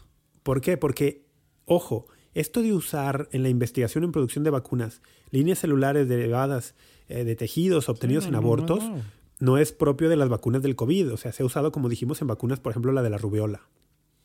Y por ahí hay otra muy famosa vacuna que se me va que también. Es que la, con la de hepatitis eh, A y C también hay cos- hubo cosas raras, ¿no? Pero, pero no propiamente Sí. por lo que entiendo esto. Y entonces, la, con- la Pontificia Academia para la Vida tiene un documento del 2005 que se llama Reflexiones morales acerca de las vacunas preparadas a partir de células procedentes de fetos humanos abortados. ¿Quién lo firma? en la Pontificia Academia para la Vida. Ah, de la vida, En- sí, ¿no? en La 2005. Congregación para la Doctrina de la Fe. No, y luego en 2017 nuevamente la Pontificia Academia para la Vida volvió a tocar el tema con una nota. Luego, la misma Congregación para la Doctrina de la Fe en el 2008 sacó un documento llamado Una instrucción Dignitatis Persona, donde también dio algunos criterios generales. Y ahora la Congregación para la Doctrina de la Fe, 21 de diciembre de 2020, nos da esta nota específica de las vacunas COVID. Bueno, Oye, ¿cuándo Eh, fue la del 2005? párrafo antes de tener número, Ah, dice perdón. este párrafo. Estaba en mute. Oye, perdón, ¿cuándo fue la del 2005? ¿Fecha nomás? Eh, 5 de junio de 2005. Ah, o sea, ya era Benedicto, ¿ah? Mm, sí, sí, pero sí, aunque esto es una pontificia academia, pero no Sí, una nomás quiero... Yo creo que vamos, claro. En, en las notas vamos a poner eh, la, la nota reciente del 2020 y ahí vienen las referencias a las anteriores. Es que luego pasa que, que agarramos partidos, ¿no? Y es que esto no hubiera pasado con Benedicto, etcétera. ¿no? Ah, Por eso sí, exactamente. yo hacer esa distinción, ¿no? Porque Mm. a veces... buen eh, punto. Team, team anti, anti Pope Francis significa. Benedicto y Benedicto sigue siendo el Papa y, y nos hacemos estas historias tan extrañas como Sí, católicos, sí. ¿verdad? Que no tiene ningún sentido. ¿eh? Oye, que como dicen, para el que solo tiene, para, para el que solo tiene un martillo como herramienta, todo parece un clavo, ¿no? Ándale. Y claro, o sea, el que esté en contra del Papa Francisco, todo lo va a usar para ir en contra del Papa. Pero bueno, qué bueno que mencionas eso. Documento 2005 de la Pontificia Academia por la Vida y la Instrucción Dignitatis Persona de la Congregación para la Doctrina de la Fe, ambas en el pontificado de Benedicto XVI. Bien, entonces dice el párrafo. Dado que están ya disponibles para su distribución y administración en diversos países las primeras vacunas contra la COVID-19, esta congregación desea ofrecer algunas indicaciones que clarifiquen este tema. Y ojo con esta aclaración que viene ahora. No se pretende juzgar la seguridad y eficacia de estas vacunas, aun siendo éticamente relevante y necesario, porque su evaluación y competencia, por- porque su evaluación es competencia de los investigadores biomédicos y de las agencias para los medicamentos, sino únicamente reflexionar sobre el aspecto moral del uso de aquellas vacunas contra esta enfermedad, que se han desarrollado con líneas celulares procedentes de tejidos obtenidos de dos fetos abortados no espontáneamente. Ojo con esto. Esta reflexión no aplicará para aquellas vacunas que no se han desarrollado a partir de las líneas celulares procedentes de tejidos eh, de estos abortos. Ah, Entonces aquí hay que decir, la vacuna de Pfizer y la vacuna de Moderna no fueron elaboradas a partir de líneas celulares procedentes de tejidos eh, obtenidos de los fetos abortados. Órale, qué bueno que sí dice, que sí dice, porque son las dos que está, bueno, Pfizer pues ya Ah, no. está. Ojo, Ya el documento, el, documento no menciona los laboratorios. ¿eh? Esto lo, esto lo ah, dije yo. tú lo estás diciendo. No, Ah, esto ok. último lo añadí yo, perdón. Ok, ok. El documento Digo, no se Moderna. Moderna apenas está por aprobar la última, o a lo mejor ya hace ya en este momento ya, que hablando Ah, de esto. no sé. Sí, Pero Pfizer ya, ya está. Ya está Sí, aprobada. y, y hay que decir que Moderna y México, está Pfizer el- no usaron en su investigación estas líneas celulares. Oye, que ahorita decimos dónde sí, ¿verdad? Pues sí, en- parece que en alguna Las prueba, pruebas. Ujú. en las pruebas, más no para la elaboración propiamente de la vacuna. Bueno, entonces el documento va a tener, va a relacionarse más con otras vacunas de otros laboratorios que sí utilizaron estos, estas líneas celulares, ¿no? Como la de AstraZeneca. Bueno, vamos para allá. Punto número uno. El- voy a tratar de resumir porque si no, aunque sean párrafos cortos, se nos hace muy largo. Sí. Dice, existen diferentes grados de responsabilidad en los casos que se usen estas células de fetos abortados, diferentes grados de responsabilidad en la cooperación al mal. ¿Ok? Por ejemplo, en las empresas que utilizan líneas celulares de origen ilícito, no es idéntica la responsabilidad de quienes deciden la orientación de la producción Mm, y la de aquellos que no tienen poder de decisión. claro. Ah, ok. O sea, no es lo mismo el CEO o el, el COO de la empresa que pues la persona que está allí en el trabajo día a día, ¿no? O, eh, eh, o sea, en la misma empresa no es la misma responsabilidad. Bueno, segundo punto. En este sentido, y esto va a ser el caso en muchos países, ¿eh? esto fue aportación mía, sigo leyendo textualmente. En este sentido, cuando no estén disponibles vacunas éticamente irreprochables, por ejemplo, en países en los que no se ponen a disposición de médicos y pacientes vacunas sin problemas éticos, o en los que su distribución es más difícil debido a las condiciones especiales de almacenamiento y transporte, o cuando se distribuyen varios tipos de vacunas en el mismo país, pero por parte de las autoridades sanitarias no se permite a los ciudadanos elegir la vacuna que se va a inocular. Bueno, en todos esos casos, sigue el documento, es moralmente aceptable utilizar las vacunas contra la COVID-19 que han utilizado líneas celulares de fetos abortados en su proceso de investigación y producción. Pausa, cerramos, vamos a comentar. Esto tendría que ser el fin de la discusión para un católico. O sea, ya cuando escuchas a la Congregación para la Doctrina de la Fe decirte que cuando no hay a tu disposición otra alternativa, es moralmente lícito usar esta Pero vacuna. ¿qué, qué diversión tendría eso, Rafa. ¿Cuál sería la diversión si, si todos fuésemos dóciles y obedientes a lo que nos dice la Congregación para la Doctrina de la Fe?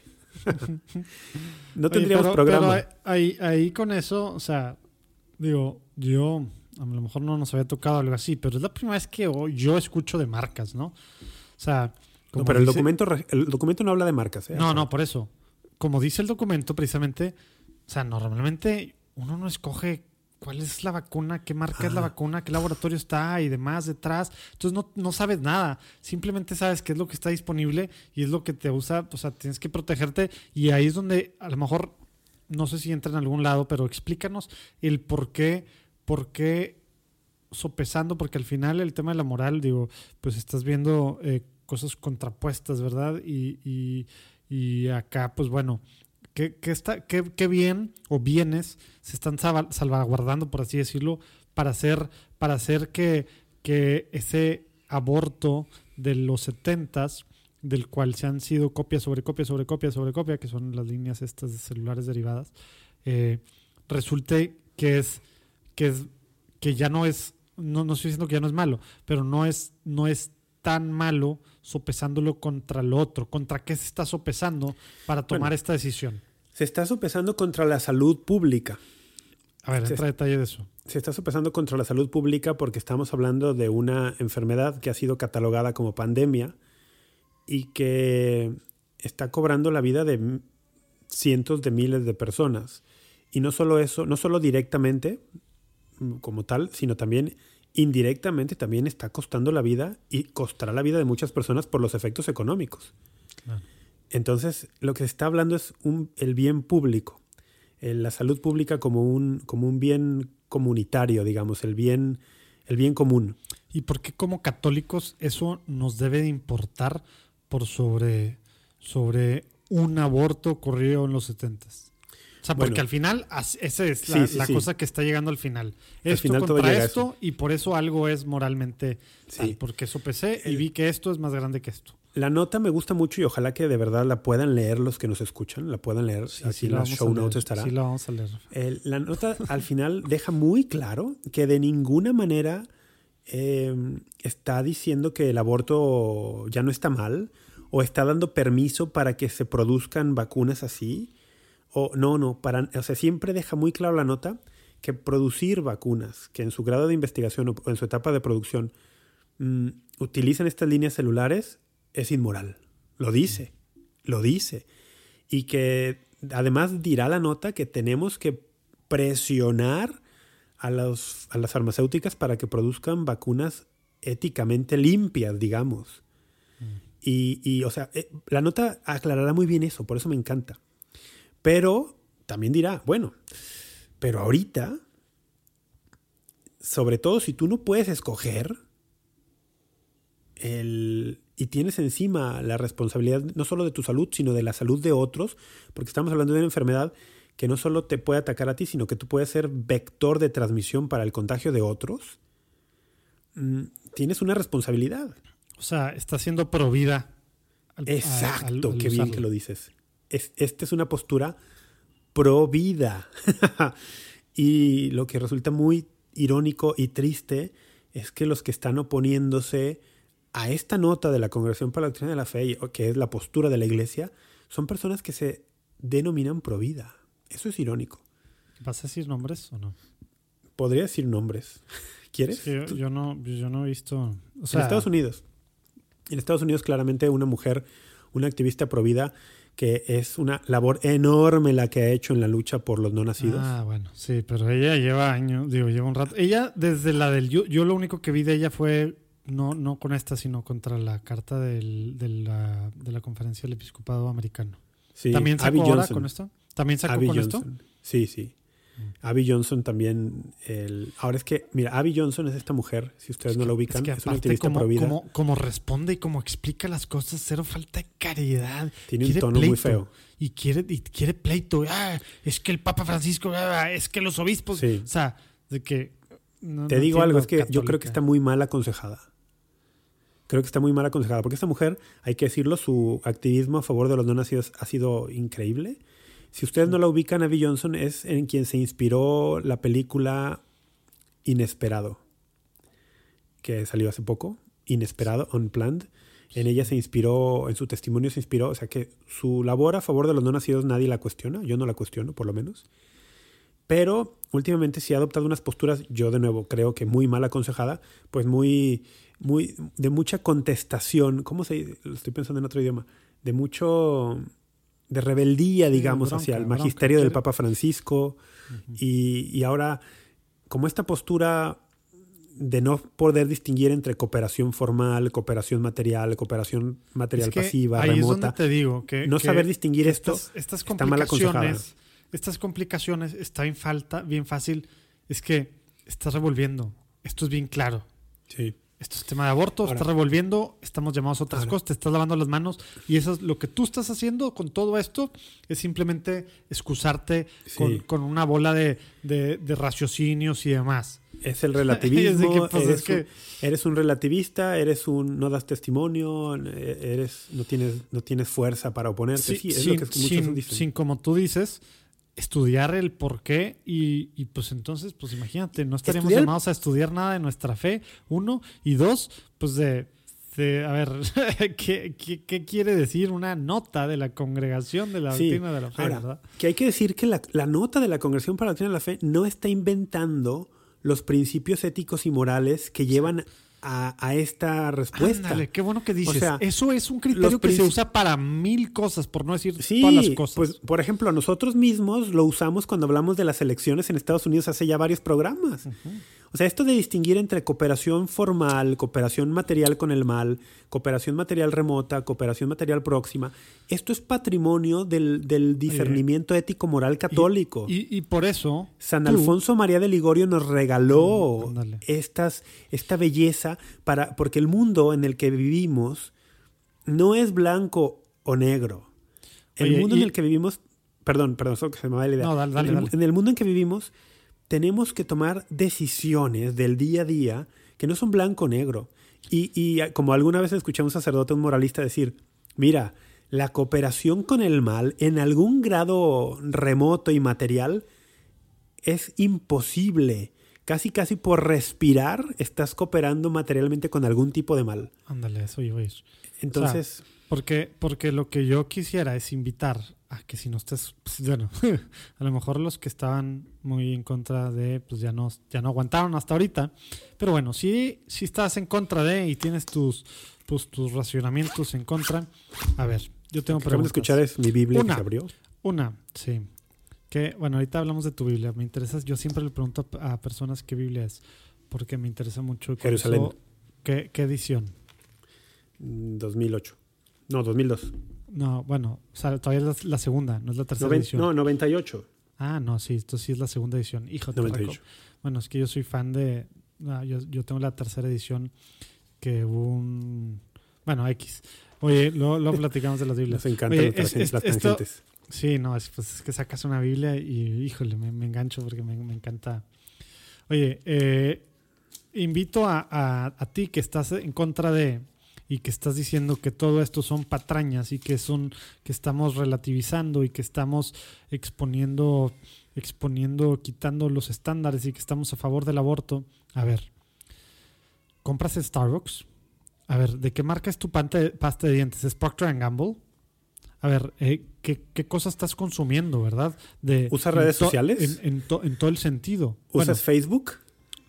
Todas estas apoyan directamente a Planned Parenthood, ¿verdad? Sí. Y a temas de abortos, ¿verdad? Todas estas, o sea, estas que, a fuerzas ha sido Starbucks y a fuerzas Procter Gamble tiene una cantidad de marcas por todos lados de limpieza, de lo que tú quieras, ¿verdad? Y usas Facebook. Facebook y, y, tantas otras cosas. Oye, ¿tienes un celular? Bueno, sí. ¿Tienes un celular? tu celular. Esclavitud, la tu celular en China.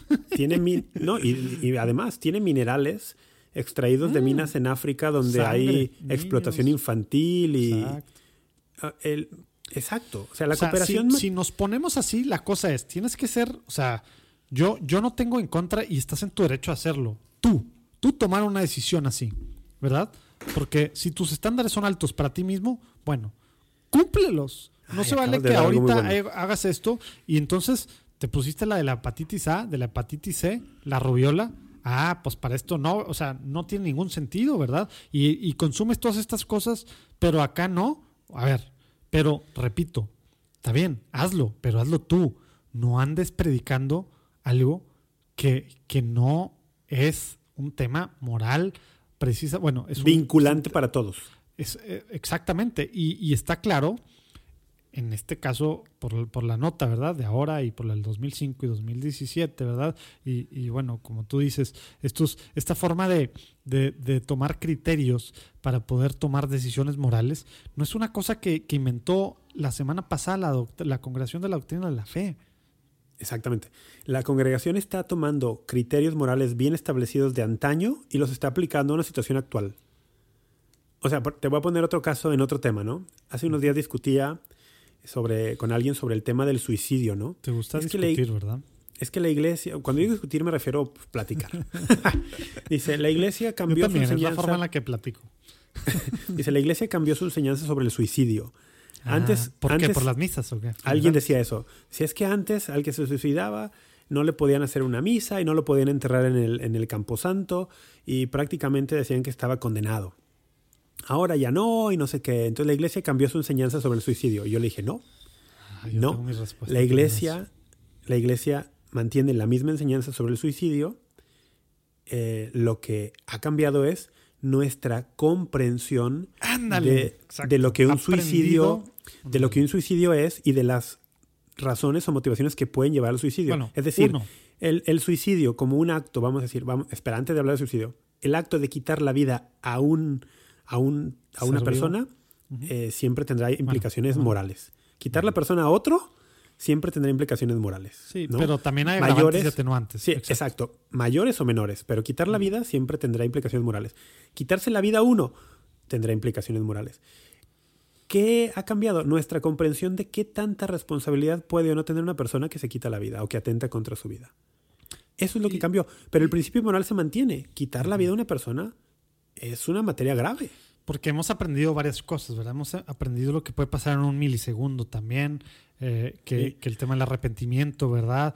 Eh, Hemos- aunque, aunque ya me colgué o ya me tomé el veneno y que me tardo en morir Sí, segundos. Hemos aprendido de psicología, de lo que hace una depresión, de lo que Exacto, hace de enfermedades, enfermedades, psi- enfermedades, psiquiátricas, algunas, ¿verdad? algunas Que- genéticas. O sea, hemos aprendido muchas cosas. Sí, la química. se- exacto. Seguimos diciendo que quitar una vida es materia grave, por supuesto, nunca vamos a cambiar ese principio, pero para, como tú bien dijiste, agravantes o atenuantes, hemos ido aprendiendo cosas. Que, que es un tema claro en el derecho canónico para, para, para el tema de la intención, ¿no? O sea, por eso, o sea, cuando uno no está, no está en plena conciencia eh, y se casa, ¿verdad? Y o, o la voluntad no está, está, ¿cómo se dice? Está, está haciendo, pues hay cierta coerción, pues sí, coerción a, la, Coaccionada, a la- sí. a- a- a la voluntad. Pues bueno, al final es nulo el matrimonio, ¿verdad? Igual para mil cosas, ¿verdad? Exacto, Y acá porque- también puede estar exactamente coercionada por, por, por tema psicológico, eh, químico, etcétera, etcétera. Mil cosas. Y acá hay que recordar, claro, que para evaluar la moralidad buena de los... tangente. Para evaluar, claro, ya sé. Para evaluar la moralidad de los actos humanos se tiene en cuenta el objeto, el fin y la circunstancia. Para evaluar si un pecado es mortal, se tiene que tener en cuenta si es materia grave, si hay conocimiento y si hay consentimiento. O sea, no es tan fácil. Sí, no es Porque 10 si mandamientos y ya, ¿verdad? Si vamos a, no, cooperación nunca, de ninguna manera, pues te voy a poner un ejemplo, un ejemplo que, que a muchos no les gusta. Oye, nuestro Señor Jesucristo cooperó de manera material, no formal, sino material, mm, para, muchas, para algunas atrocidades. Híjole, a ver. ¿Cómo? Pues sí. A ver, yo te voy a decir. Eh, ¿Tú estarías de acuerdo, Urquidi, que Roma, como imperio en el tiempo de nuestro Señor, Ah. Roma cometía algunas atrocidades? Pues claro, Claro, sí, ¿no? ¿Estás de acuerdo? tremendamente. Ajá. Y entonces, una persona que contribuye con su dinero al sostenimiento de funcionarios y soldados romanos está cooperando con esas atrocidades. Ya. Y nuestro Señor Jesucristo pagó impuestos a Roma. Bueno. Eh, ah, bueno, o sea, es por- Sí. eh, sea, Sí, sí, sí. Claro, o es la misma línea, digamos. esa es una cooperación ta- material. el catecismo es muy claro que es una obligación moral, ¿verdad? del Sí, sí, pero digo, esa es una cooperación Y no- y- material. Y no hace excepciones, ¿verdad? es una cooperación material remota. Cuando tú pagas impuestos, muchas veces no decides para nada hacia dónde Sí, van a ir tus impuestos. No, pues Ahora no. ya algunos, algunos No, hay, gobiernos... hay presupuestos participativos, pero es un exacto, pero es- porcentajito, y es algo muy reciente, ¿no? Eso es algo No, muy y es reciente. un porcentaje del total del presupuesto. ¿eh? Pero, por ejemplo, tú pagas impuestos y el gobierno va a hacer lo que quiera con ellos y muchas cosas no van a ser morales. Nuestro Señor mismo pagó impuestos y casi, fíjate, te podría decir, Oye, con los ¿y de impuestos qué- que de qué pagó, impuestos o qué? pues ¿Cuál los judíos, sus- los sus judíos le ingresos? pagaban... por cada prédica o qué? pag- ¿Cuánto No. le habrán dado por, la, por las bienaventuranzas? Sa- Salud. Salud. Ya está haciendo efecto el trago, ¿no? Oye, no, el... pues los- Así se merecía una buena lana, ¿a poco no? no, pues, oye, ¿y y quién estará cobrando las regalías? Uy, ¿tú Eh, crees? fíjate, el señor pagó impuestos porque los judíos le pagaban impuestos a Roma y con esos impuestos se le pagó, entre otras cosas, el sueldo a los funcionarios como Poncio Pilato, como al soldado que le atravesó el corazón con una lanza. Eso es una cooperación con el mal, pero es una cooperación material y además remota. Bueno, eh, ¿a dónde queremos llegar con todo esto? No, y al para ir decir eso, pues luego fue lana para Nerón, ¿verdad? Que quemó Roma, ¿verdad? sí, Para, al y- él y que, incentivar y que- eso. y que quemaba cristianos. Sí, que como antorchas. O en sea, las noches. San Pablo en Romanos 13, en Romanos 13 dice que hay que darle a cada cual lo que se, le- merece, lo que se le debe, y dice, a quien se le deben impuestos hay que darle impuestos. En Romanos, en el capítulo 13, San Pablo hace una exhortación a cumplir con las leyes civiles. Y eso significaba para los romanos a los que les dirige la carta, cumplir con las leyes de Roma. pagarle impuestos a Roma. Roma que estaba matando cristianos en el momento que San Pablo escribe esta carta. Sí, o sea, era lo más terrible y precisamente anti, antivida, ¿verdad? No y anticristiano, y anticristiano. Y alguien podría decir, no, pues no le pagamos impuestos para tal. Pues San Pablo dice allí, es que es una, vamos a cooperar con, bueno, pero es una cooperación remota. Me, encantó eso, ¿eh? Nunca, lo había agarrado así. Está buenísimo sacar a Jesús y a Pablo y a San Pablo pues en este debate. Lo hubiera sacado antes y esto hubiera durado mucho menos tiempo. Ya sé. Pero ¿cuál sería el punto de un podcast de Tómatelo a la ligera que durara menos de una hora y media? O sea, ¿cuál sería el punto? Pero a lo que voy es, para esas personas que, quieren ponerse un... Eh, que tienen una conciencia muy escrupulosa, porque eso es lo que es. Bueno, para, pero también convenciera, ¿verdad? Ya, lo siento. Sí, y ahora te, voy a decir. Ya estoy juzgando también. ¿Qué es una conciencia escrupulosa en estos temas? Cuando hay mucho celo, mucho celo, pero pobre formación, en este caso moral. Porque tienen mucho celo y el celo es encomiable de suyo, porque hay quien también puede ser muy tibio, ¿eh? Hay quien en estos temas puede por tibieza decir, ay, pues que no tiene nada de malo la vacuna. Qué, bueno que se esté hablando y, que se pondere y, que... Y te voy a decir, muchos católicos, ahora hay que darle al otro lado, muchos católicos van a decir que tiene de malo, que cada quien se ponga la que quiera, pero lo van a decir no porque estén formados, ni porque conocen los criterios morales y los han evaluado concienzudamente, sino por flojera y laxitud total oye, ¿qué tiene malo votar por un candidato por aborto? Ay, que cada quien haga lo que quiera. La actitud total. Sí, se me hace que no qué porque estás aclarando esto, porque a lo mejor alguna gente, como traemos este tema de, los antipapistas y demás, a lo mejor tendemos a irnos contra ellos de alguna forma. Pero está al otro lado también. argumentos. Pero la verdad es que tú y yo creo, si, si alguien nos nos viera de fuera, pues diría que somos más conservadores que nada, ¿verdad? Y, que, y que no queremos, o sea, y, saben que pues esta parte de, tibieza y de tema para estos lados de, de vale cacahuatismo, por no decirlo de otras formas, pues, pues no, ¿verdad? O sea, acá estamos hablando de, otros temas, ¿verdad? Y estamos hablando de, un, de unas... Porque el otro, pues tristemente ni debaten, que es la mayoría de los católicos bautizados. tristemente, la gran mayoría de católicos, con el tema este de las vacunas, ni siquiera les va a pasar por la cabeza preguntarse si hay un tema moral involucrado. Sí. Esa es la tristeza. Ahora, este pequeño grupito que les preocupa, te voy a decir algo, el, y que van a estar en contra, a lo mejor estarán equivocados porque no conocen todo el razonamiento moral de la iglesia, pero por lo menos demuestran que les preocupa esto. Exacto. Por lo menos. Y, que, la gran. y, es, y es algo bueno. preocupará suficiente para tratar de entender lo que hay Para formarse más y ver. ¿verdad? Exactamente. Y no, y no, nada más andar andarle echando a, al papa, ¿verdad? Agarrarlo otra vez como piñata, ¿verdad? Ojalá les importara más como para formarse. Pero de entrada creo que es más positivo que te importe, aunque erres en tu juicio, que seas de la enorme mayoría que tristemente ni siquiera, ni siquiera está en su radar que haya un tema moral relacionado con las vacunas. Oye, y no sé qué más traigas de este tema. ¿Traes más temas de pues, esto? Nomás cerrar, cerrar con algo que dice la nota, ¿no? A ver, sí, no sé si, si entras, sino para que ahorita lo ligues con eso, porfa, porque creo que es importante. ¿Qué, qué? Eh, algo que creo que medio dijiste al principio, medio. Entonces, estamos hablando mucho de esto y que si es moral y tal, al menos la de Moderna y Pfizer, ¿verdad? Eh, eh, hacerlo tal. Entonces, ahora, ¿es una obligación moral vacunarme? Ya, a ver. ¿Viene algo? Mm, sí, sí, solo que no recuerdo exactamente dónde, pero sí lo leí. bueno, solo te, acabo de decir, la, nota, ya, ya, lo mencioné, pero lo recalco, ¿no? Dirá que, que, sea moralmente lícito usarlas cuando no tienes otra alternativa, no implica aprobar moralmente eh, eh, su uso para estas investigaciones, ¿no? Porque una cosa es la investigación, otra cosa es que tú te la pongas. Y eh, también dice que hay que que, hay que presionar para que se hagan vacunas éticas limpias, ¿no? Deja ver lo de vacunas. es que eso, qué bueno que dices eso. Eso es lo que podemos hacer. Por ejemplo, yo no sé, yo no soy biomédico, epidemiólogo, bla, bla, bla, eh, laboratoriólogo, etc. Mira, te lo voy a leer, te lo voy a leer textual antes de que me des tu ah, opinión. Dice, por lo tanto, se pide tanto a las empresas farmacéuticas como a los organismos sanitarios gubernamentales que produzcan, aprueben, distribuyan y ofrezcan vacunas éticamente aceptables que no creen problemas de conciencia, ni al personal sanitario ni a los grupos vacunados. O sea, se pide eso, ¿no? Ahora sí dime lo que iba a decir, perdón, si no se te fue la No, onda. qué bueno que eh, se está viendo el bebé, ¿verdad? La vez pasada ya oí que se escuchó demasiado. Ahora, no sé, llevo un rato llorando ahí arriba. Bueno, sorry, esa es la iglesia doméstica. Oye, esa parte es la que sí podemos hacer, ¿verdad? Sí. O sea, ok, ya vimos que moralmente, ya vimos el tema material remoto, ¿verdad? Cómo es, etcétera. Ya vimos que estamos siendo pro vida, protegiendo a nuestros papás, abuelitos, etcétera, la gente que nos rodea.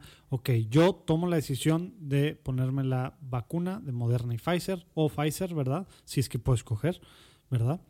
Eh, y, y me la tomo. Pero, ojalá pregunta. que vayamos, no, no es pregunta, ojalá que vayamos más allá y exijamos, sobre todo en este caso, a ver, ok, Moderna Pfizer, no usaste estas líneas secuenciales para la producción ni investigación. Por favor, investiga otras formas de hacer las pruebas, ¿verdad? O sea, sí. porque, porque en la prueba Sí, porque Moderna y Pfizer no las usaron para dos- producirlas, pero en, la, en las pruebas finales sí usaron por ahí alguna de ellas y 15 otra no. No quisiera decir cuál porque no, no lo tengo muy claro. Sí, en Moderna y Pfizer parece que, parece que, que sí, en las pruebas sí usaron. Entonces, en esta, pues hay que exigir. Eso claro que debemos de hacer. No nada más quejarnos con, con nuestra, con la congregación de la doctrina de la fe, con el Papa, ta, ta, tal, y, y con otros católicos y ese rollo. A ver, pues exígele también a estas, a estos laboratorios, ¿verdad? Que, que pues bueno, que, que precisamente así como dice ahí, ¿verdad? La, la nota, lo que acabas de leer. Eso podemos hacer. Hay correos, hay cartas, hay Sí. muchas formas, hay Twitter, hay Facebook. hay grupos de Podemos- presión, hay podemos lobbies. ¿sí? hacer, exactamente, podemos hacer ruido, ¿verdad? Oye, y hay un párrafo que, es- que va a la pregunta que me hice hace rato. Y que, que es una pregunta buena y con eso podemos hablar el tema de las vacunas. ¿Estoy obligado a vacunarme? ándale. Fíjate, dice el punto número 5. Al mismo tiempo es evidente para la razón práctica que la vacunación no es, por regla general, una obligación moral y que por lo tanto la vacunación debe ser voluntaria. ¿Ok? Pero chécate cómo continúa, me encanta.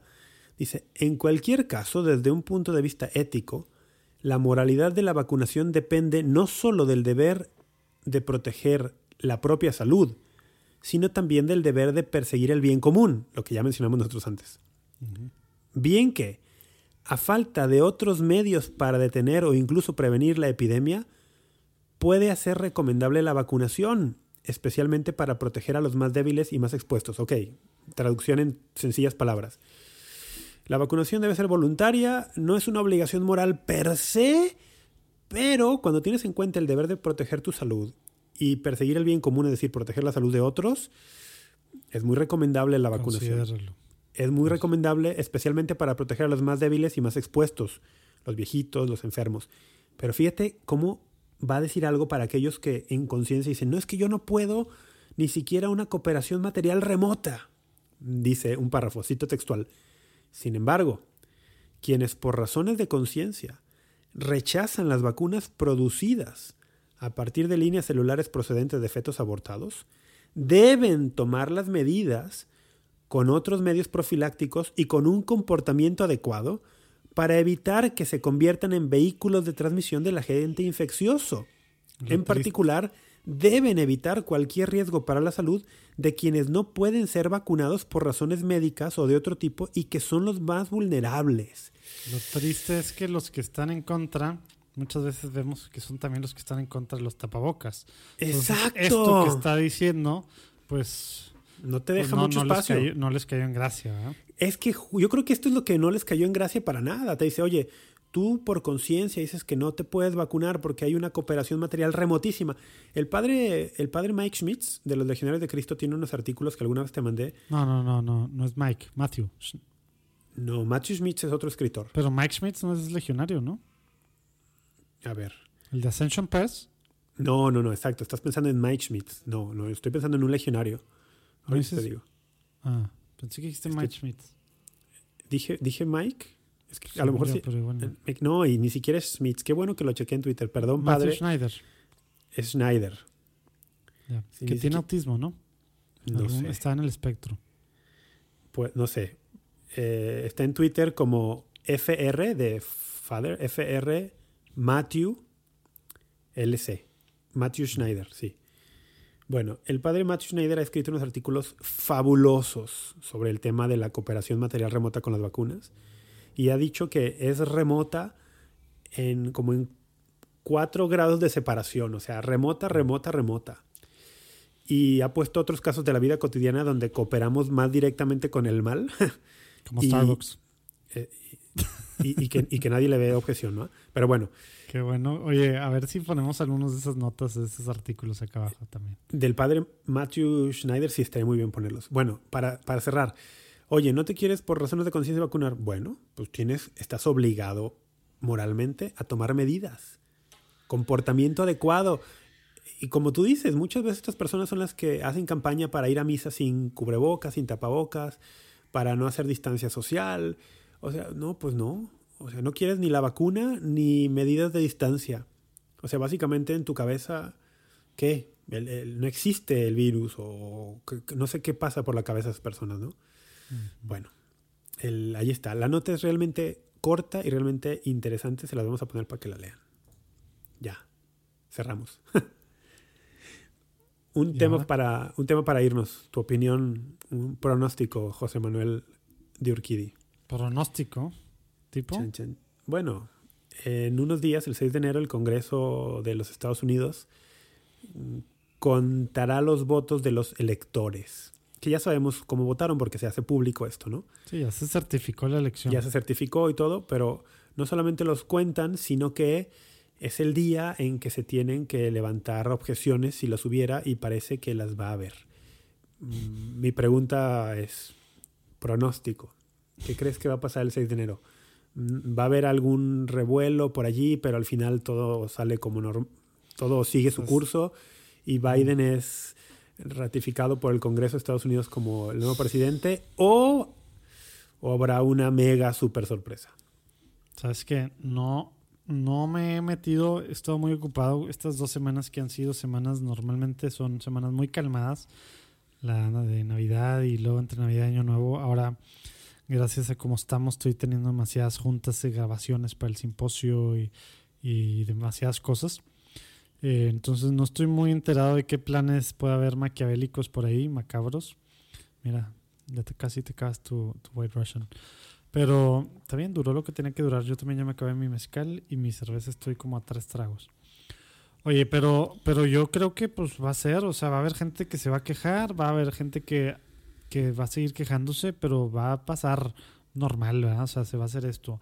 A mí lo que me, lo que me choca es luego ahora ver a estos liberales, ¿verdad? O estos demócratas quejándose cuando hicieron algo muy similar los primeros meses, años con Trump y, con la parte de que Russia y not my president y tenían en todos lados y decían que no y trataron de, de echarlo y, y, que esto lo... Entonces a mí me, lo que me molesta es estas liberales y demócratas así haciéndose como que estos que atentan contra la democracia porque nunca había pasado. Eh, a ver, hace cuatro años, ¿cómo estabas tú, verdad? Los demócratas hace cuatro años estaban así con Trump, no al mismo grado, pero sí, de alguna pues, forma sí. Pues en diferentes niveles y grados pero, y en diferentes cosas, ¿verdad?